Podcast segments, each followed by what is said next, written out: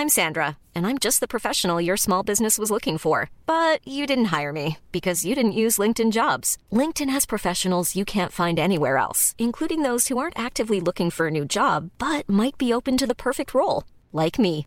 In a given month, over 70% of LinkedIn users don't visit other leading job sites. So if you're not looking on LinkedIn, you'll miss out on great candidates like Sandra. Start hiring professionals like a professional. Post your free job on linkedin.com/people today. Le rendez-vous tech n'est pas financé par des partenaires extérieurs ou des sponsors, mais par ses auditeurs. Aujourd'hui, nous remercions tout particulièrement Alexis Kovalenko, Jérôme T, Eric Quantas, Vidar Skogol, François-Xavier Compin, Nelly Brisson, David Koller, Benoît Scourion, Christophe Crémont et Mataki. Merci à vous tous de permettre à l'émission d'exister. Bonjour à tous et bienvenue sur le Rendez-vous Tech, l'émission qui explore et qui vous résume de manière compréhensible toute l'actualité tech, internet et gadgets.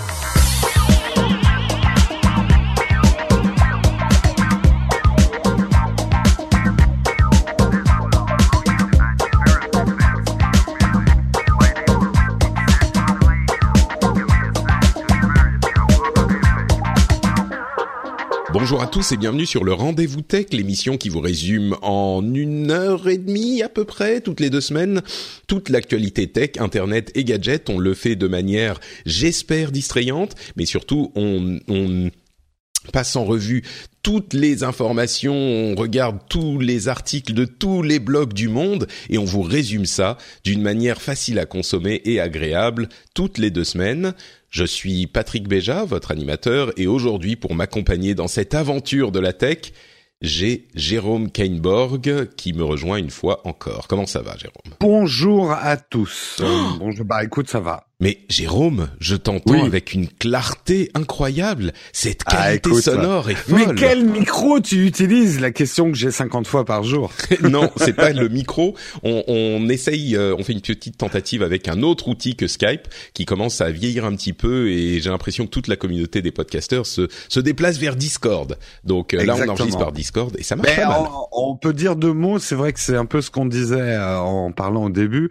Discord, on les a pas vus venir, mais c'est c'est fort ce qu'ils font. Bah, ce c'est vrai qu'on a beaucoup parlé de Slack, euh, Ouais. qui est un outil bah, qui, qui est plus orienté vers la co- collaboration professionnelle, et Discord, qui est très orienté gaming, a finalement réussi à obtenir assez rapidement euh, 100 millions d'utilisateurs, c'est à ça qu'ils en sont aujourd'hui, et ils s'étendent petit à petit vers d'autres usages. Je pense que Slack a quand même le l'avantage chez les Oui, il a professionnels. le, ouais, Mais- il a le lead, mais quelque part, euh, Discord est en train de faire ce que Twitch est en train de faire. Comme quoi, la, entre guillemets, la communauté des, des gamers drive un petit peu l'innovation quand même sur Mm. C'est le vrai, net. ça peut être un dire. vrai moteur, ouais. Ouais, ouais. Donc, bah voilà, s'il y a une meilleure qualité de son, bon, on n'utilisera pas forcément toujours Discord, mais je pense qu'on essayera euh, au fur et à mesure. La transition risque de se faire euh, sur euh, différents participants, mais on verra. Euh, et on va surtout vous parler de différentes choses aujourd'hui. On va avoir la neutralité du net, qui est euh, un sujet que beaucoup d'entre vous ont réclamé dans l'émission, donc on va vous en parler, même si ça n'affecte pas directement l'Europe. Donc on va vous expliquer en fait comment et comment ça n'affecte pas l'Europe. Euh, la, la fusion à venir de Disney et Fox m'a amené à des réflexions sur euh, d'autres acteurs de la euh, de la technologie, notamment Apple ou Netflix, ce dont on va parler un petit peu. On a aussi Magic Leap euh, qui a enfin révélé sa technologie de réalité augmentée révolutionnaire, dont on sait pas beaucoup plus, mais il y a déjà une grosse étape. Et puis plein d'autres petites choses euh, qu'on vous détaillera dans la partie news et rumeurs, bien sûr. Et donc on commence avec euh, un, morceau assez important, les changements de la neutralité du net, étant donné le vote de la FCC, euh, c'est l'instance qui s'occupe des communications aux États-Unis, qui a en gros, on va schématiser, euh, annulé l'obligation de respect de la neutralité du net des FAI américains. Alors, on a lu et entendu beaucoup beaucoup de choses. Mais il, est difficile d'y voir très clair et surtout comme c'est souvent le cas, moi j'aime bien prendre un tout petit peu de recul et euh, comment dire ne, ne, ne pas prendre part à la au mouvement de panique qui peuvent se faire jour dans certaines communautés et voir les choses de manière un petit peu plus calme, un petit peu plus raisonnée. Je sais, j'y arrive pas toujours, mais c'est c'est l'idéal euh, vers lequel j'aimerais tendre. Et là, je crois qu'il y a parfois eu euh, des interprétations un petit peu catastrophistes de, de la chose, même s'il faut être vigilant. Euh, J'ai l'impression que les gens ont eu tendance à penser que c'était la fin des haricots. Donc, ou le début de la fin des haricots. Euh, Moi, je suis plutôt content si c'est la fin des haricots. J'aime pas beaucoup ça. Ah, quelle plaisanterie de qualité oh comme toujours, On se tape sur l'épaule. C'est un peu faillot comme réflexion. voilà, celle-là, c'est celle que j'attendais. bon, donc je vais vous expliquer un petit peu euh, les, les, détails de la chose, et puis on va en discuter ensuite avec euh, avec Jérôme. D'abord, ce dont il faut euh, se rendre compte, c'est que cette décision de la FCC remet les choses dans la situation où elles étaient en 2015, avant que Tom Wheeler, le précédent euh, président de la FCC, n'implémente ces règles. Et là où c'est un petit peu euh, difficile d'y voir clair, d'y voir clair, c'est que autant Ajit Pai, le euh, le président actuel de la FCC, est considéré comme un petit peu un, un agent des, euh, de de l'industrie de la télécommunication. Euh, ce qui est marrant, c'est que Tom Wheeler était lui aussi considéré comme un agent de l'industrie de la télécommunication, euh, mais il avait implémenté ces règles de la neutralité du net. Euh, deux précisions peut-être que j'ai oublié de faire et qui peuvent être importantes. La FCC, c'est la Federal Communications Commission, donc l'instance qui s'occupe des outils de communication aux États-Unis. Et la neutralité du net, il faut quand même le rappeler pour ceux qui l'ignoreraient. Euh, il y a différentes personnes, différents types de personnes qui écoutent cette émission. La neutralité du net, c'est ce principe qui voudrait que les acteurs du net ne puissent pas influencer euh, ou décider comment ils transmettent les informations qui passent par leur réseau. C'est-à-dire que un FAI, un fournisseur d'accès, ne pourrait pas décider ah bah ça c'est du trafic qui me plaît pas, comme par exemple Skype qui euh, est un concurrent à mon service de téléphonie. Ça, c'est la, la version un petit peu euh, euh, négative de cette interprétation. Donc, un fournisseur d'accès ne peut pas ralentir ou bloquer Skype simplement pour des raisons personnelles ou même anticompétitives. Il y a aussi d'autres éléments qui peuvent rentrer dans la neutralité du net. Il y a beaucoup de gens qui disent, et c'est notamment le cas euh, de, c'est Stéphane Richard, le président d'Orange, qui avait dit, euh, alors on aura besoin de, euh, de, de mettre à mal la neutralité du net parce qu'il y a certains services qui ont besoin d'être mis en priorité. Par exemple, si on a de la euh, communication d'une voiture autonome qui a besoin d'une information rapide pour prendre une décision de conduite, eh ben c'est plus important que euh, un email qui peut attendre quelques secondes de plus pour être transmis. Généralement, dans ce cas, dans ces contextes, euh, c'est de ça qu'on parle. C'est de quelques secondes de décalage où on priorise c'est pas très français ça. On donne la priorité à une, un type de communication par rapport à un autre. Et souvent, on voit euh, des responsables plutôt du côté de l'industrie des télécommunications, enfin des fournisseurs d'accès, des responsables qui vont utiliser ce type d'argument pour dire donc on a besoin de euh, mettre à mal la neutralité du net et qui ensuite vont plutôt utiliser ces assouplissements des règles pour faire euh, des choses qui sont euh, pas prévues à la base par ces choses, par ces éléments absolument nécessaires, euh, par ces prioritisations absolument nécessaires. Donc il y a des, des, choses un petit peu pas très nettes qui peuvent se passer dans les débats sur la neutralité du net.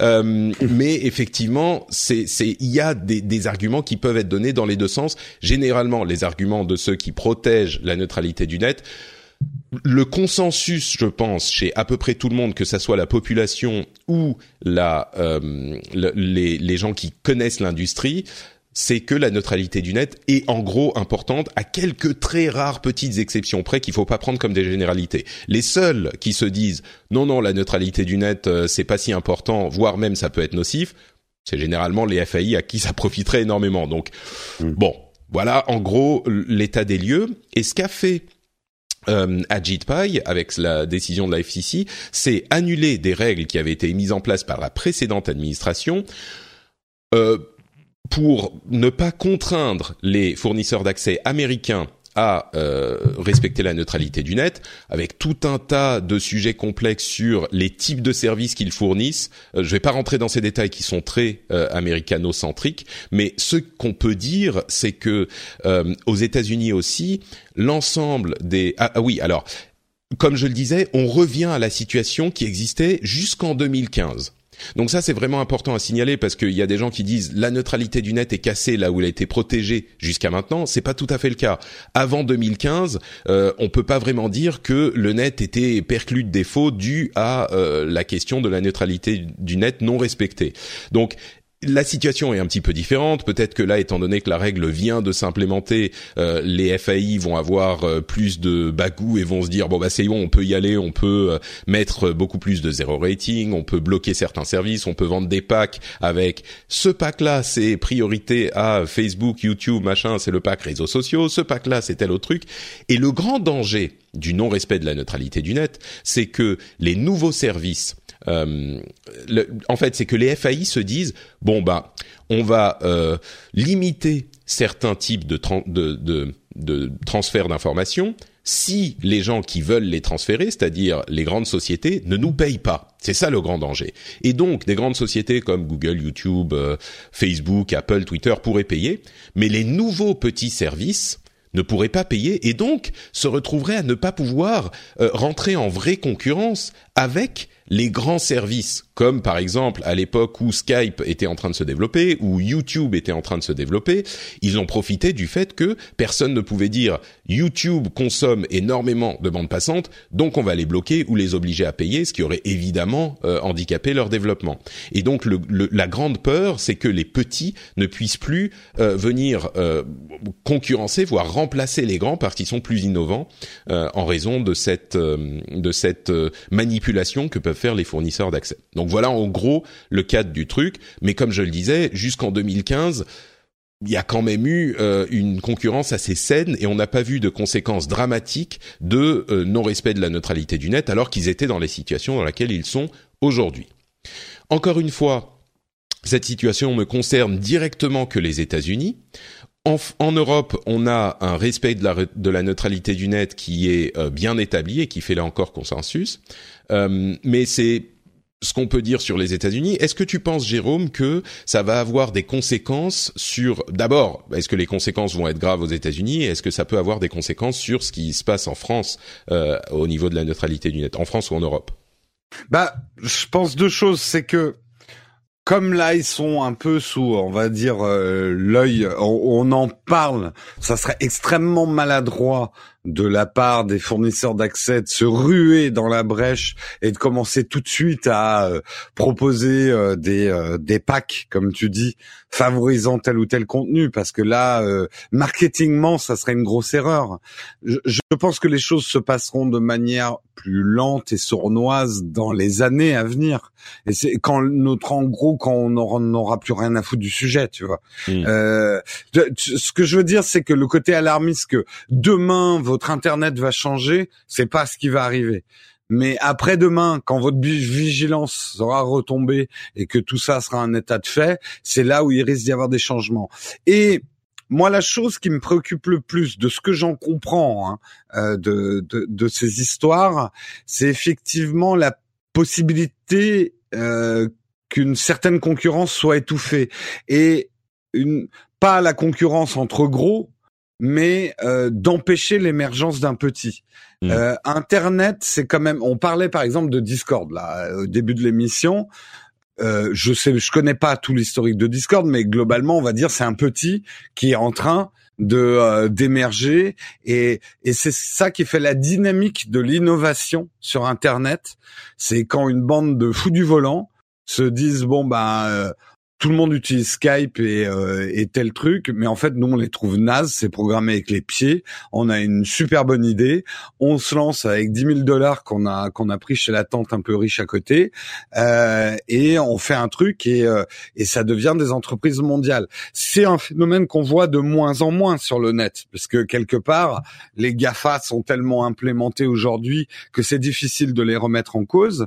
Mais quand même, on a l'émergence comme ça de bonnes idées qui deviennent des grands produits. Et ce que j'ai juste pour préciser euh, la manière dont ça peut se passer, parce que certains ne voient peut-être pas exactement comment on peut arriver à ces, ces situations problématiques. On peut imaginer des fournisseurs d'accès qui vont dire euh, on vous fournit un accès avec euh, 20 gigas de données, mais tel et tel et tel et tel service ils vont pas compter dans vos 20 gigas de données. C'est ce qu'on appelle le zéro rating qui se fait euh, parfois en Europe avec les opérateurs mobiles, mais qui aux États-Unis euh, commençait à arriver même avec les opérateurs euh, non mobiles. Et, du coup, ça veut dire que les utilisateurs vont favoriser ceux qui sont déjà là et qui sont inclus dans l'offre bah et pas utiliser les autres. Ils se disent ah bah je vais pas utiliser mes données pour ça. Reparlons de Discord justement pour pour parler d'un exemple concret. Après, je pense pas qu'ils feront ils feront l'erreur de faire des offres dissuasives. Ça va plutôt être on vous offre telle connexion et sur cette connexion parce que entre guillemets on a négocié avec Microsoft, Skype sera deux fois plus rapide euh, et vous aurez un son beaucoup plus clair euh, avec Skype qu'avec n'importe quel autre euh, forfait. Hmm. Ce qui veut dire, en, petite ligne, que votre Discord marchera de manière normale, mais donc bridé par rapport à un Skype qui serait favorisé. Donc ça empêche l'émergence d'un service type euh, Discord. C'est ça en fait, euh, pour moi le fond du problème de, la, de, la, concurrence. C'est le fond du problème, tu as tout à fait raison. Et, et, on touche à un autre problème en fait qui existe aux États-Unis parce que euh, on a deux choses qui peuvent protéger la neutralité du net. Euh, en, je pense qu'en Europe et particulièrement en France, on a un peu euh, ceinture et bretelle, c'est-à-dire que deux choses peuvent protéger la neutralité du net. D'une part, euh, la, la, le fait qu'il y ait légalement une obligation de la respecter, qui est euh, importante bien sûr, mais d'autre part, il y a aussi la question de la concurrence. Euh, la concurrence peut vraiment être une force qui euh, permet, et on l'a vu euh, dans le, marché des télécoms mobiles en France avec l'arrivée de Free. Alors la concurrence, il faut qu'elle soit saine. On, on, se souvient que quand il y avait ces trois acteurs historiques qui avaient on, on, peut le dire, je pense, sans trop euh, risquer de, de, de procès, qui s'était quand même accordé tacitement pour ne pas baisser les prix. Bon, bah, quand un quatrième acteur est arrivé, clairement, les prix se sont effondrés euh, et sont arrivés au prix juste euh, qu'ils devraient avoir et que le marché devrait fixer. Et bon, au-delà de ce débat qui pourrait être débattu, ce qui est certain, c'est qu'aux États-Unis, un énorme problème qu'ils ont, c'est qu'ils ont très très très peu de concurrence dans le domaine des télécoms, les, les utilisateurs américains ont généralement un ou deux choix, euh, même pour l'internet filaire. On parle même pas de l'internet euh, mobile, mais ils ont que deux choix pour l'internet filaire.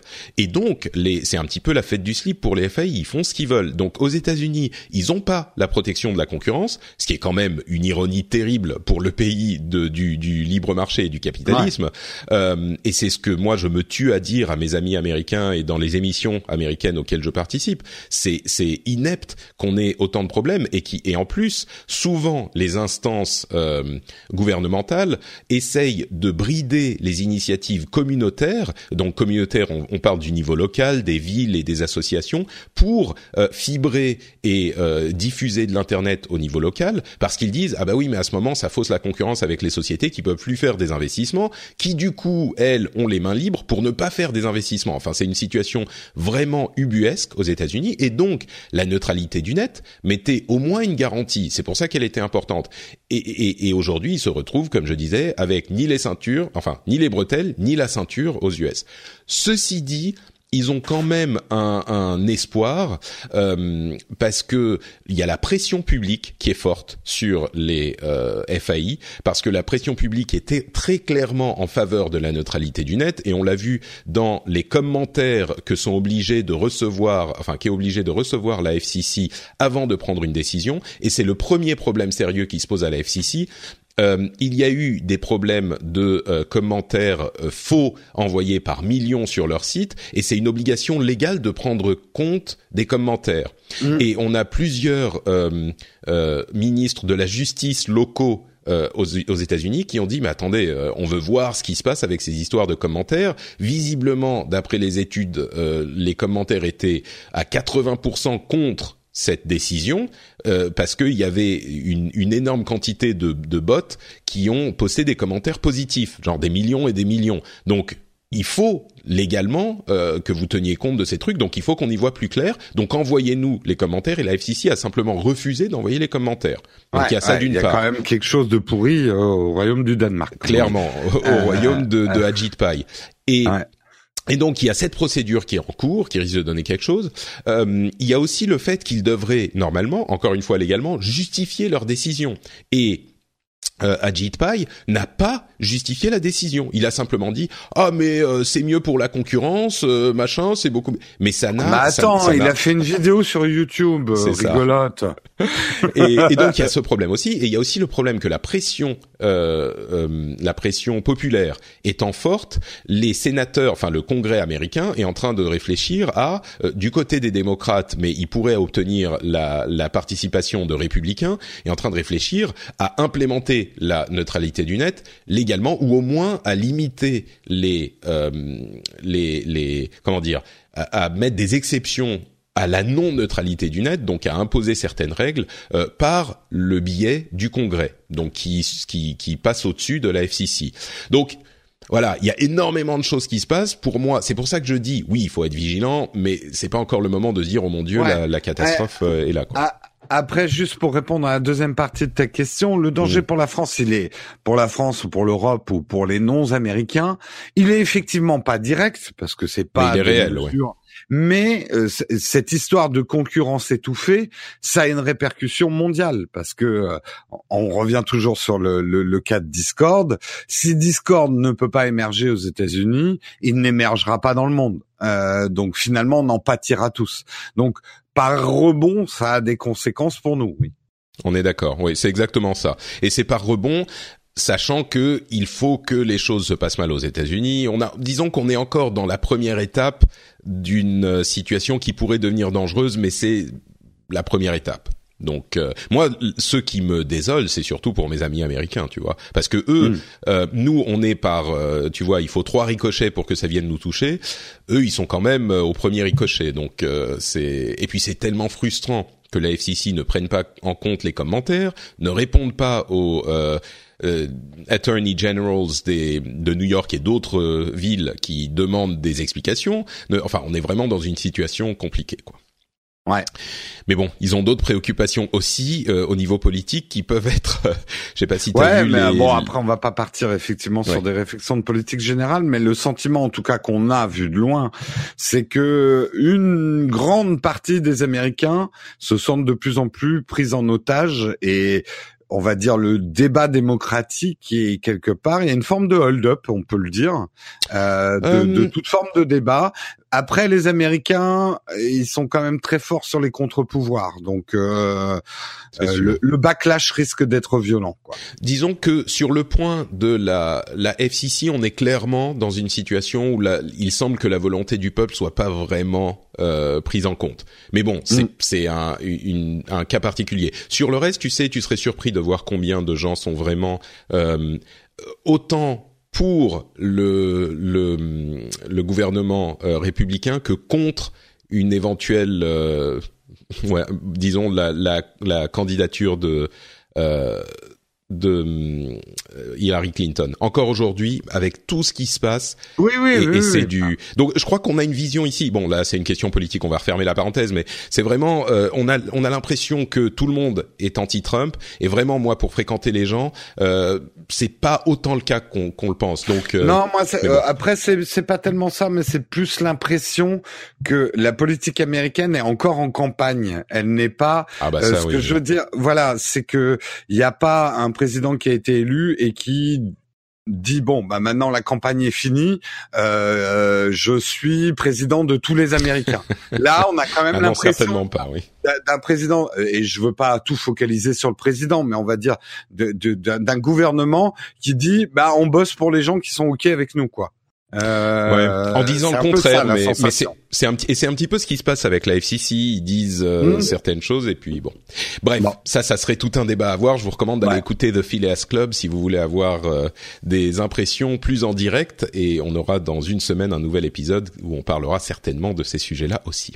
Phileas Club sur FrenchSpin.com, site euh, frère de FrenchSpin.fr où les émissions sont en anglais. Euh, parlons un petit peu d'une euh, d'un autre exemple de la, libre concurrence.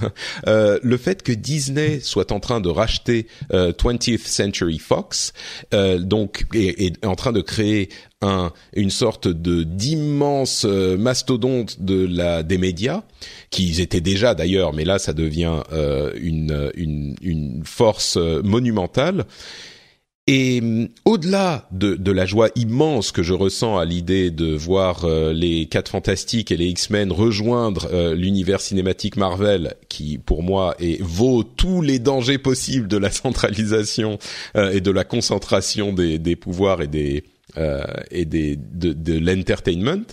il y a quand même une réflexion intéressante, enfin intéressante, importante que je me suis fait, c'est à quel point euh, à quel point euh, Reed Hastings est quelqu'un de, de génial. Euh, pour ceux qui connaissent pas ce nom, je pense qu'il a été pas assez applaudi dans ses décisions. C'est le président de Netflix, bien sûr. Et j'ai fait des, des, petites recherches et j'ai retrouvé ce qui s'était passé en 2011, mmh, mmh. au moment où Netflix était encore un service en grande partie de livraison de DVD puisque c'est ce, ce qu'ils ont euh, initié, enfin c'est de cette manière qu'ils se sont lancés. Au début, ils vous envoyaient des DVD par la poste, vous les regardiez, vous les gardiez autant de temps que vous vouliez, et puis vous les renvoyez et vous renvoyez les autres. C'était de la euh, dématérialisation du DVD, mais encore physique, quoi, de la vente de DVD ou de la location de DVD, mais encore physique. Et euh, ils ont lancé la partie streaming quelques années plus tard et en 2011, Hastings s'est dit bon, il y a un truc qui se passe. Euh, je pense que l'avenir, c'est vraiment le, le le, streaming, mais à fond, et il faut qu'on y aille à fond. Donc il a voulu séparer les deux business. Il a voulu garder Netflix comme streaming, et il a voulu euh, transformer la livraison de DVD en une autre société qui s'appelait Quickster. Alors à l'époque, ça avait posé beaucoup de problèmes parce que le service de base coûtait, je crois, 10 dollars par mois ou 12 dollars par mois, et euh, quand ils séparaient les deux, ils voulaient vendre chacun à 7 euh, dollars ou, 8 dollars. L'idée étant que euh, bah, les gens choisiraient l'un ou l'autre, mais évidemment le public a, réagi de manière très négative parce que si tu voulais les deux, bah ça te mettait le prix à 15. Donc c'était. je me souviens du backlash à cette époque-là, ça a été très très très très critiqué. C'est ça. Et donc ils ont fait marche arrière, mais ce qu'il faut vraiment noter, c'est que en 2011, ils commençaient à peine et le public commençait à peine à comprendre que peut-être le streaming pouvait être important. Et euh, souvenez-vous, la première saison de leur énorme série House of Cards, qui a fait un, gros splash sur euh, le marché de de la production euh, télévisuelle, c'était 2013. Donc c'était mmh. à peine il y a quatre ans. Et moi, ce qui me, ce qui me marque vraiment, c'est que aujourd'hui, on est dans une situation où Netflix va perdre les, les exclusivités euh, Disney certainement parce que eux vont faire un service à eux, et il va y avoir cette sorte d'intégration euh, euh, verticale importante où Netflix va devenir un vrai acteur de la l'entertainment direct sur le net, mais vraiment le truc notable, c'est que Netflix même sans les exclusivités diverses de euh, Marvel, euh, Disney, etc., eh ben ils ont une chance de rester un concurrent sérieux à Disney. Et mmh. euh, ils ont acquis, bon, d'une part, ils ont un, un, catalogue de séries hyper important qui peut leur, permet, leur permettre de surnager. Et en plus, ils ont acquis un savoir-faire et une organisation et une gestion de leur catalogue et de leur production qui vraiment peut leur permettre sur les deux ou trois prochaines années de produire des choses qui vont venir euh, combler ce qui va leur manquer. Et aujourd'hui, Netflix, clairement, alors ça va être difficile, peut-être on peut arguer du fait que Disney est plus puissant et puis on a d'autres derrière, machin, mais Netflix est une société qui compte dans cette industrie, là où euh, enfin dans cette industrie où ils sont en concurrence avec mais un, un géant, un titan comme Disney Fox, et il y a quatre ans, ils en étaient encore à vous envoyer des DVD par la poste, quoi. Donc pour moi vraiment cette cette cette clairvoyance de euh, Reed Hastings est ah bah c'est clair. Alors moi je full disclaimer comme on dit en anglais. Moi je suis tout petit actionnaire de Netflix, mais je suis actionnaire quand même. Donc mais c'est important que les gens sachent avant que j'en parle. Euh, depuis 2009, donc tu vois moi ça remonte à loin. Hein. Mm. Euh, et j'ai vécu la période où personne ne croyait à Netflix avec l'action qui dégringolait et c'était euh, moi je regardais pas hein, parce que tu te faisais des suées froides quoi. euh, T'es pas allé en racheter plus quand, quand ils ont dégringolé Bah si justement. en fait j'ai acheté surtout au moment où ça dégringolait, mais ça hmm. c'est parce que j'achète que des trucs qui dégringolent moi. Euh, je précise hein, avant qu'il y ait des fantasmes dans les gens qui nous écoutent, je, quand je dis tout petit actionnaire, c'est minuscule actionnaire. Hein, c'est de l'ordre presque de 14 euros, 15 euros, quelque chose comme ça. Euh, non, mais euh, c'est voilà, je je je, je, me fais pas des fortunes, mais il y a j'aime bien parier sur des, des sociétés euh, auxquelles je crois. Et Netflix, justement, avec cette séparation et tout ça, et moi, la personnalité de son CEO, euh, je l'ai toujours trouvé attachant. J'ai souvent écouté ses discours, etc. Et surtout très visionnaire. Et comme tu dis, beaucoup ont vu là ces annonces Disney Fox comme euh, on, ils, ils, vont écraser Netflix. Moi, j'ai une lecture complètement différente. On est presque dans une réaction. On est dans une réaction de Disney pour pas se faire écraser. Mmh. Ça peut paraître, alors Netflix est encore un nain, enfin un nain déjà costaud, hein, un nain euh, type Game of Thrones euh, par rapport à, Disney, mais Disney voit bien le vent tourner. Ils sont pas cons hein, chez Disney. Euh, c'est un paquebot qui est quand même beaucoup plus lourd à manœuvrer encore aujourd'hui que, que, Netflix, et que Netflix accumule des succès. Alors oui, Netflix n'a pas toute la distribution traditionnelle euh, de l'entertainment, mais ils, ils deviennent extrêmement forts sur la nouvelle distribution euh, de l'entertainment et ils accumulent les succès. Bon, et après ils ont fait Marseille aussi, donc euh, il y, a tout, on va dire, mais globalement euh, ils ont trouvé une formule de production qui fait plus que mouche, quoi. Euh, c'est c'est dingue, comme tu dis, en aussi peu d'années, euh, d'être arrivé à cette puissance dans le monde de l'entertainment. Euh, et c'est bien ça que, Net, que Disney voit arriver, et que s'ils réagissent pas, euh, je le dis parce que moi je viens, je suis vieux, hein, je viens d'une époque où on a failli voir Disney disparaître. C'est là où euh, les, les... Bah. aujourd'hui ça paraît incroyable, mais Disney à une époque elle est extrêmement mal. Et ça quand ils n'ont pas réussi à, à, prendre le tournant de euh, la des, des films d'animation numérique, effectivement ils allaient très très très très mal. bon ils ont ils ont racheté et, et ce qu'ils ont fait c'est qu'ils sont mis à racheter tout ce qui fait leur force aujourd'hui. Même Pixar commence à être un petit peu moins moins élevé, mais euh, les gros, euh, les énormes euh, forces de frappe de Disney, bah c'est Marvel et Star Wars. Et mm. donc effectivement, c'est des, des c'est ils se sont dit il faut qu'on ait des énormes euh, propriétés pour pouvoir. Alors maintenant ils en ont encore plus. Ils ont des avatars avec Avatar qui fait euh, je sais plus combien de, de qui a genre trois euh, films qui sont déjà filmés pour euh, pour la suite. Mais enfin ils en ont plein chez Fox évidemment. Mais mais oui c'est c'est effectivement cette interprétation me paraît pas du tout fausse le fait de dire bah, Disney est en train de réagir. L'erreur qu'on fait souvent euh, dans ces jeux de stratégie hein, que sont les sociétés versus les sociétés, c'est qu'on a la vision du marché d'aujourd'hui. Les coûts que ces mecs sont en train de jouer, c'est des coûts à 5-10 ans. Mm. Euh, et ils savent eux parce que c'est des gens intelligents a priori à la tête de ces groupes-là, ils savent que euh, la société immortelle n'existe pas, euh, que la plus grosse des sociétés, que ça soit Apple, Google ou ce que tu veux, peut disparaître en dix ans. Euh, ça s'est déjà vu. Des sociétés qu'on croyait indéboulonnables. Euh, moi, je prends toujours l'exemple de la Paname parce que on le voit dans 2001 Odyssée de l'espace. On croyait tellement que la Paname serait une société indéboulonnable que euh, le vaisseau spatial de 2001 Odyssée de l'espace, c'est un vaisseau Paname. Mmh. Aucune société, comme aucun empire, comme aucune civilisation euh, est, est immortelle. Et, et c'est moi, c'est ce qui me fascine dans ce jeu des sociétés, fascine qui peut faire peur aussi. Hein, c'est des rouleaux compresseurs, hein, c'est des c'est des combats de titans au-dessus de nos têtes. Euh, c'est que ces mecs jouent des coups à très long terme. Et là, Disney, moi, j'ai une lecture complètement différente. Pour moi, Hmm. Disney, c'est une réaction de peur qu'ils ont là. Je comprends effectivement, ouais, on peut on peut clairement voir les choses comme ça. Enfin, je dirais que la réaction de peur s'est initiée au moment où ils ont racheté Marvel et au moment où ils ont racheté euh, Oui. Lucas LucasArts. Et c'est à partir Oui, de là qu'ils ont commencé à préparer le truc pour avoir peut-être, même qu'ils le voyaient déjà à l'époque, ils se sont dit ils nous font du contenu pour le jour où on voudra se mettre en, en diffusion directe, en distribution directe, qu'on ait assez pour faire fabriquer une, une chaîne euh, à nous. Et là, c'est Bah, le cas. de- ouais.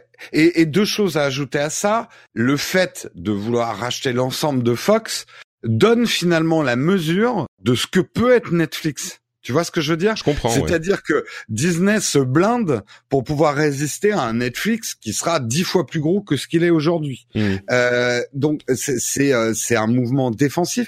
Et l'autre chose à toutes les personnes qui disent oui mais ça va être chiant parce que du coup il faudra choisir euh, entre notre abonnement Disney pour euh, pour regarder tel ou tel film ou tel ou tel truc ou notre truc Netflix. En fait, il f- ça va pas se battre à coup d'exclusivité. Moi, j'y crois pas parce que ça se joue à un autre niveau. Mais c'est juste de la négociation. Ça va être, tu me files ton, ton Star Wars, je te file mon Game of Thrones. Euh, et parce que sinon, ils auront pas de quoi négocier. L'idée, c'est effectivement d'avoir des plateformes qui offrent du contenu. Alors, il y aura peut-être des exclusivités temporelles. Peut-être que Game of Thrones euh, ou un ou Temporaire, tu veux dire? Temporaire, oui, pas temporel.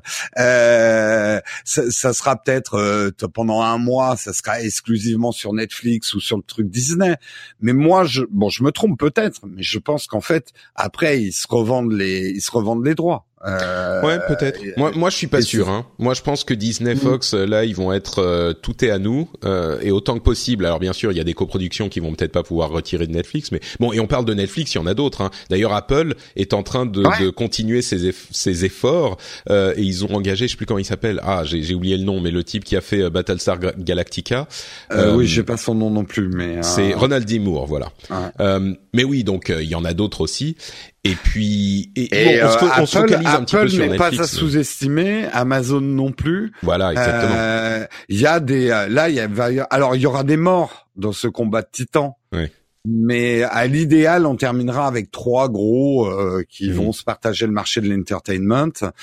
Et je pense qu'ils négocieront entre eux. Mais à long terme, au début, Ouais, ils vont ouais. chercher à faire des morts. Hein. Bien Ouais. sûr que le but, c'est de tuer Netflix. Mais s'ils y arrivent pas, le but, c'est de négocier avec Netflix. Ouais. Bon, il y a HBO aussi de l'autre côté. Il y a, enfin, il y en a plein. Il y a. et- et- HBO, je donnerais pas cher de sa peau aujourd'hui. Ouais, moi non plus. Ils- je trouve qu'ils sont, ils sont pas aussi dynamiques. Ils que- ont pris du retard. euh, ils sont, ils ont, ils, ils étaient dans une position trop confortable et après ils peuvent se ressaisir, mais il faudrait peut-être Mm. un changement à la tête de HBO en fait.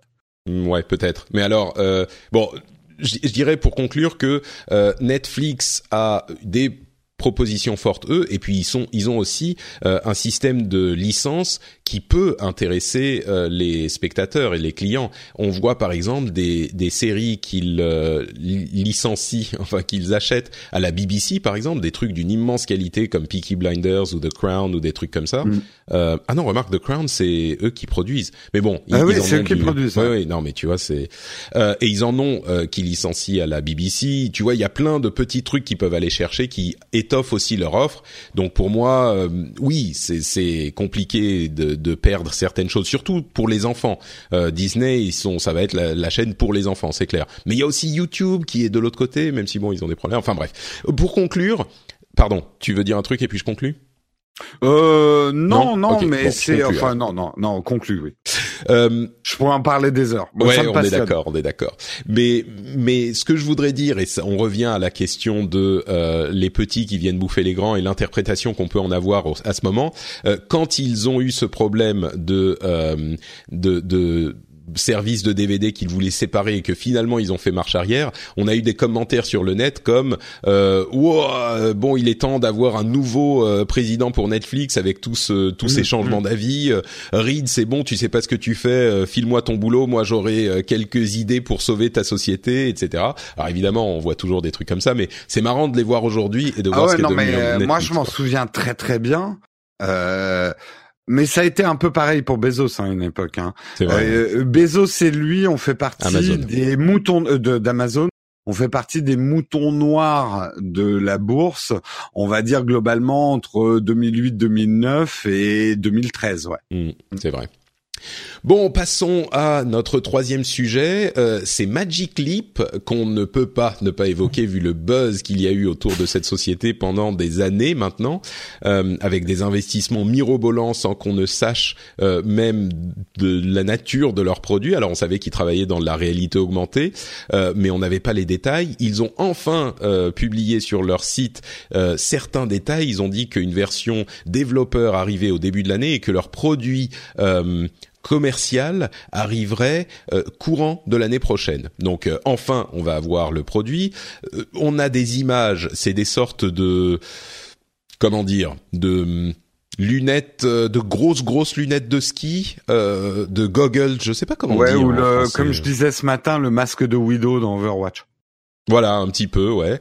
Euh, donc c'est des grosses lunettes de ski. C'est un, un, on a un petit pack de, de calcul, donc l'ordinateur qu'on doit mettre dans la poche et une petite batterie qu'on met à côté. Donc tout ça est connecté et puis ensuite on peut bouger comme on veut.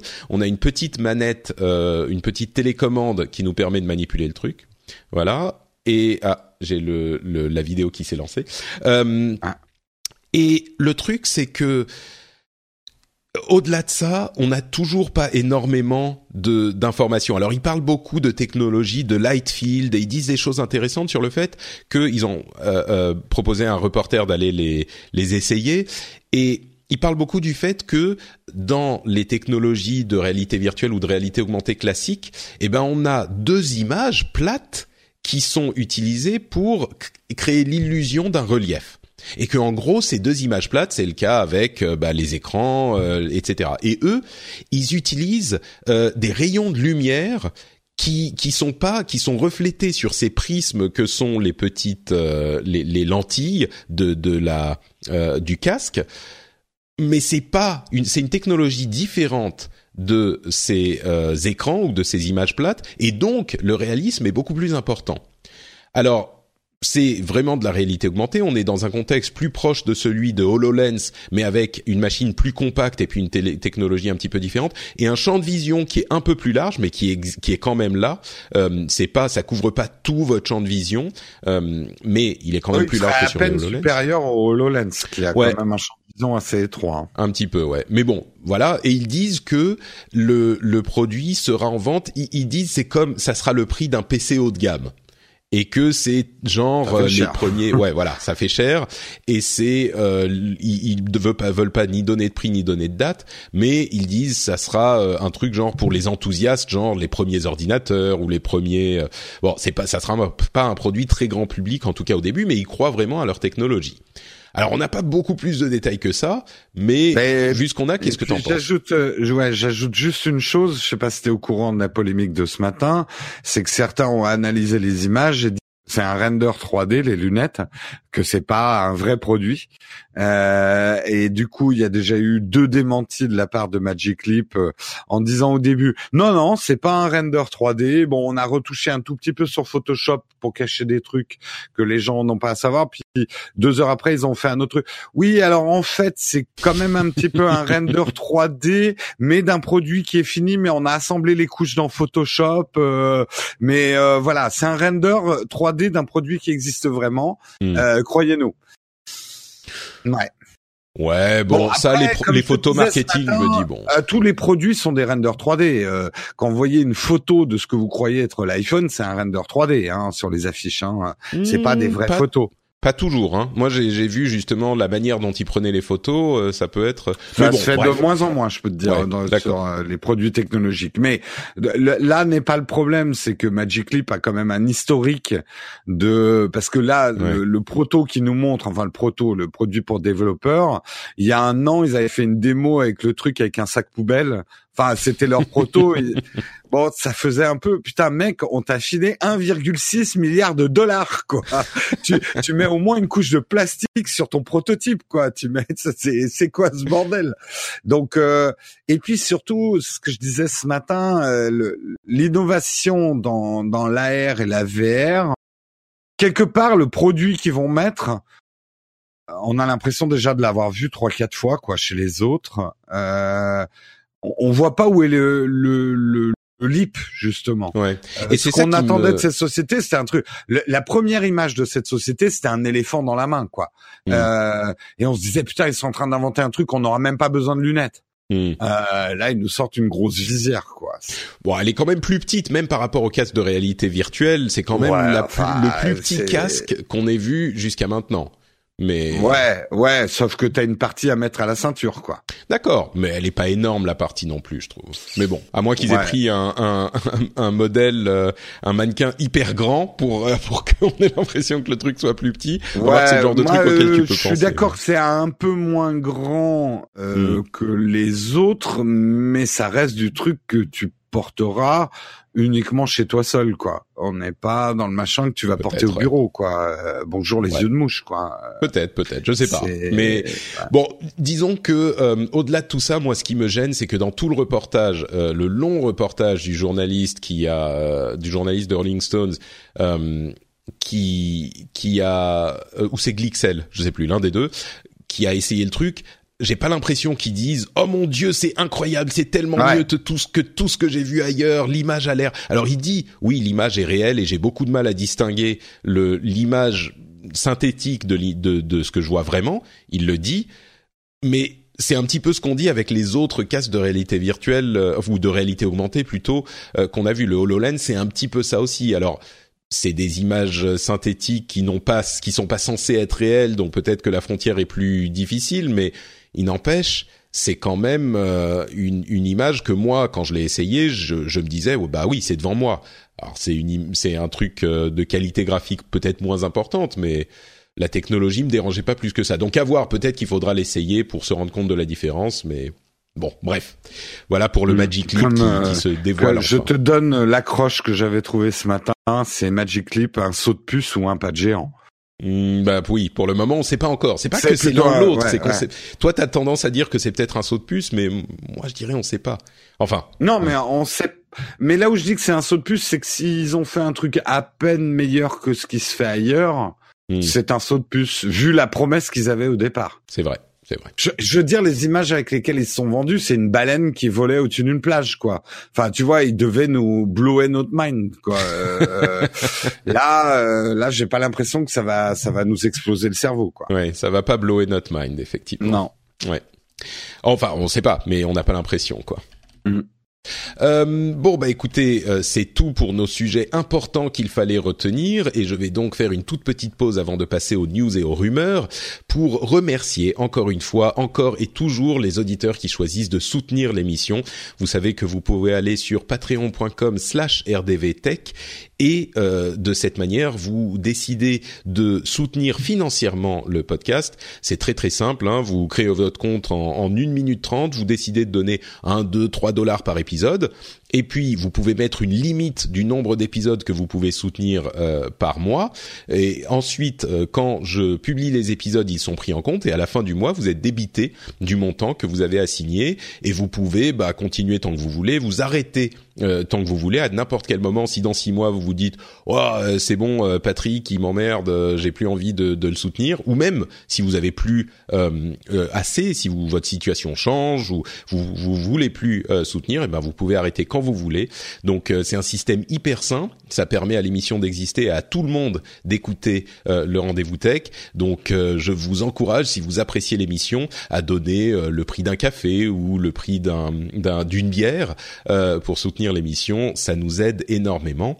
Et aujourd'hui, justement, j'aimerais remercier Raphaël Tunus, Jailey, Nicolas Julien, Nicolas Tizio, Jean-Julien Beau, David Zar Lancelot, Olivier Billion, qui est de bien meilleure qualité, qualité qu'Olivier Million, bien sûr, Amara et Médénor. Merci à vous tous et à tous ceux qui soutiennent le rendez-vous tech. C'est grâce à vous que l'émission existe. Et bien sûr, un grand merci à tous ceux qui écoutent l'émission et qui en parlent à leurs amis, c'est aussi une aide précieuse.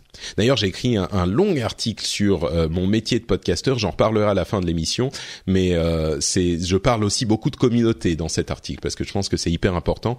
Donc, euh, je vous en reparlerai en fin d'émission parce que pour le moment, on va retourner aux news tech avec nos news et rumeurs rapides. Alors, je vais lire rapidement les, différents sujets et euh, Jérôme, tu m'interromps et tu me dis s'il y a quelque chose à dire. Je pense que sur le premier, tu auras quelque chose à dire. Euh, c'est la sortie de l'iMac Pro qui est donc cet iMac euh, format tout en un, mais avec une puissance importante qui peut euh, convenir aux professionnels, euh, qui est désormais disponible. Et là où c'est intéressant, c'est que c'est un iMac, alors très cher, on est, on commence à 5000 euros, quelque chose comme ça. Et sachant que, vu la puissance qui est dans la machine, le, le prix semble justifié. C'est-à-dire que quand on essaye d'assembler un PC équivalent, on arrive quand même à peu près à ce prix. Donc c'est pas tant le prix qui est surprenant, mais surtout, moi, je me demande la réaction des pros, euh, quelle, quelle, elle va être. Ils ont l'air d'être satisfaits par le produit, mais quand même, l'idée d'une machine professionnelle, souvent, c'est qu'on se dit, on peut la faire évoluer avec le temps, on peut remplacer une carte graphique, on peut remplacer un processeur, on peut mettre plus de RAM. Et là, cet iMac Pro n'a euh, aucun accès aux composants, donc on peut pas du tout euh, faire ce genre de choses. Ils travaillent encore sur leur prochain Mac Pro où ça sera possible, mais ce type de produit, il se destine à qui en fait? Est-ce qu'il y a des clients euh, à ton avis? euh, Alors pour pour être de plus en plus et connaître de plus en plus le milieu pro, notamment en vidéo, euh, en fait c'est un produit assez malin et les, les professionnels sont contents parce que nous en fait on a une vision un peu particulière. On ouvre la machine, on aime changer les composants nous-mêmes les professionnels n'ont pas toujours le temps. En fait, ça dépend de quel professionnel on parle. Euh, professionnel, c'est une gamme large, mais souvent, un studio de montage, ils vont avoir un besoin d'ordi euh, direct sorti de la boîte. Une heure après, il faut que ça marche, il faut que ça tourne. Et ils vont le calculer en termes de rentabilité en fait. Mmh. Euh, 5000 euros pour un particulier ou même un enthousiaste, c'est faut pas acheter ça quoi. C'est c'est c'est pour moi c'est c'est pas que ça soit trop cher par rapport à ce qu'il y a dedans, mais c'est un prix d'accès euh, qui qui est énorme pour des professionnels, si ça permet de gagner de l'argent derrière, c'est ce calcul-là qu'ils vont faire en fait. Donc ça va être un calcul d'amortissement. Et les professionnels, je peux te dire dans la vidéo, euh, ils achètent facilement des machines et notamment des disques durs, euh, et ça va de, de 10 000 euros en 10 000 euros euh, pour, pour, hmm. pour, des postes, voire beaucoup plus cher. On, vous n'imaginez pas ce que peuvent coûter certains outils professionnels euh, d'étalonnage ou des trucs comme ça, des pupitres euh, Ou des machins comme ça, on parle en dizaines de milliers d'euros hein, d'investissement. Donc et, ces gens-là vont peut-être pas ensuite euh, demander à leur département informatique d'aller s'emmerder à changer la carte graphique. Disons, ils vont pas le faire eux-mêmes. Et on n'est pas encore sûr, mm. mais a priori, Apple laisserait entendre qu'on peut quand même changer la RAM, mais il faudra passer par Apple. Euh, donc au prix de la RAM Apple, donc euh, c'est-à-dire un prix délirant, mais en gardant la garantie. Euh, donc, euh, mais clairement pour moi, l'iMac, de toute façon, je le vois dans les dans les studios de montage, c'est en fait les postes qu'on va rajouter sur une grosse prod, quitte à les revendre derrière ou les réexploiter pour une autre prod derrière. Donc, ça leur va très bien que ça soit un produit fini où il n'y ait pas de bidouillage à faire dedans. Hmm. C'est pas non plus l'iMac n'est pas vu comme le poste principal ou la grosse machine où là on va plutôt attendre le nouveau Mac Pro euh, pour avoir un truc évolutif, quoi. D'accord, donc effectivement, peut-être certains, et je suis sûr que certains auditeurs nous diront euh, si oui ou non dans leur cœur euh, corps de métier, euh, c'est le genre de produit qui peut convenir, même s'il a le tag pro et qu'on peut pas vraiment le, le, faire évoluer. C'est pas forcément ce que cherchent tous les pros, quoi. Non. Et puis mine de rien à 5000, parce que souvent on se dit ouais, une entrée de gamme à 5000, ça veut dire que minimum il va falloir sortir 10 000. Déjà la proposition d'entrée de gamme euh, c'est une machine assez monstrueuse, hein, 5000. Hein. Moi, j'en rêverais. Je ne peux pas me payer une machine comme ça, même professionnelle. Euh, en tant que professionnel, je peux pas parce que pour la rentabiliser avec des vidéos YouTube, il me faudrait beaucoup trop de temps au, niveau de ce que me rapportent les vidéos. Euh, mais mais c'est ça serait une machine dont je rêverais pas mal. Ouais. Hmm. Euh, autre news de chez Apple, ils auraient visiblement, selon Mark Gurman de Bloomberg, qui est très informé, euh, ils auraient un plan pour combiner les applications iPhone, iPad et Mac euh, dans le store, c'est-à-dire que les applications iPhone fonctionneraient euh, sur Mac et les applications Mac pourraient fonctionner sur iOS. alors, on imagine que ça serait peut-être des versions différentes dans ce cas-là, mais peut-être des applications iOS qui fonctionneraient sur euh, macOS avec euh, alors on ne sait pas exactement comment est-ce que c'est juste euh, quand vous téléchargez l'application sur Mac ça vous envoie le programme dédié au Mac ou est-ce que ça envoie le programme iOS avec une une adaptation à l'interface clavier souris on, on sait pas trop trop mais voilà c'est une rumeur qui court. On sait bien sûr que Microsoft a tenté de le faire sans vraiment connaître le succès, mais comme j'en plaisantais sur Twitter, c'est ça serait pas la première fois que Apple réussirait là où Microsoft s'est planté, et même si Microsoft était là le premier, hein, on l'a on l'a vu plus d'une fois. Euh, mais bon, il n'empêche que là, je suis un petit peu sceptique quoi. Des applications iOS sur Mac. Ah euh, si, putain. Si, tu t'y crois toi? Ah ouais ouais ouais, moi j'attends que ça. Euh, j'ai des je me sers plus maintenant dans mon travail de certains trucs. Le, nombre de fois, en fait, je travaille de plus en plus rarement sur mon ordinateur, à part mmh. pour le montage vidéo. Mais tout le reste, euh, je le fais de plus en plus sur iOS. Mais ça me déplairait pas de pouvoir ouvrir des trucs que j'ai fait sur mes applis, euh, euh, sur ma tablette ou sur mon smartphone, d'y avoir accès directement sur mon ordinateur. Et le ah, problème, tu dis ça, j'ai en, y pensant deux secondes, je me rends compte qu'en fait, euh, ouais, peut-être que ça pourrait être intéressant. Je sais pas pourquoi j'ai bah une réaction adverse. mais euh, euh, moi, je vois par exemple, je, viens de changer de logiciel de facturation et il est que sur iOS, le, le, hmm. truc de facturation que j'ai. bah, j'aimerais.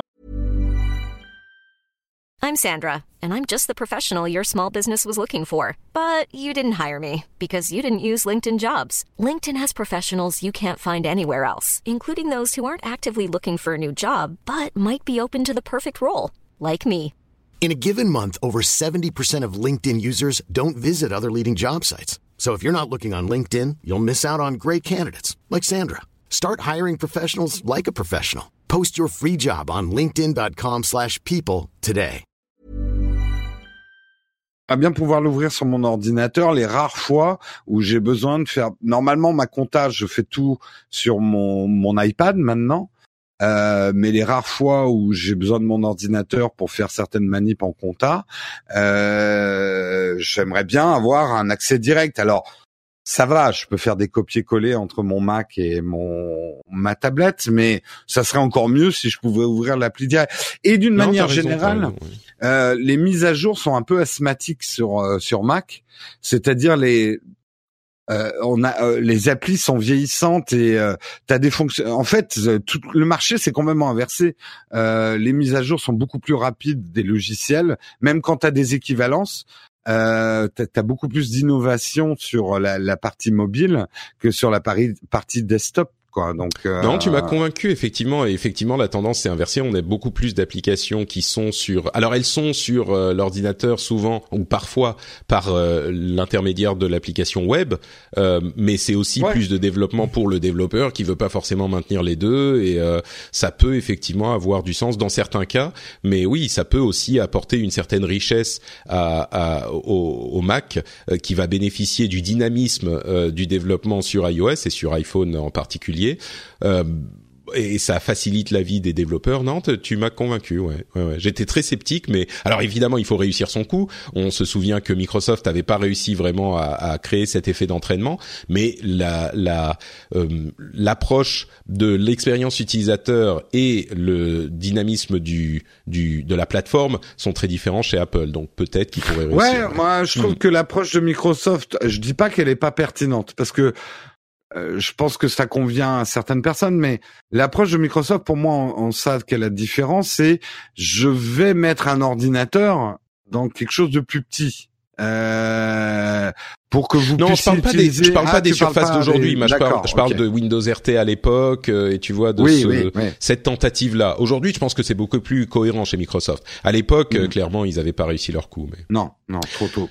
Euh, bon, les- la société Synaptics, euh, qui fait des- de la technologie biométrique, a enfin réussi à euh, perfectionner son sa technologie de lecteur d'empreintes euh, digitales sous les écrans. Et c'est assez marrant parce que il y a je sais pas, six mois, on m'aurait dit ça, j'aurais dit ah technologie du futur, machin. Et là, ils sont en train de parler avec des gros fabricants, genre cinq fabricants qui sont intéressés.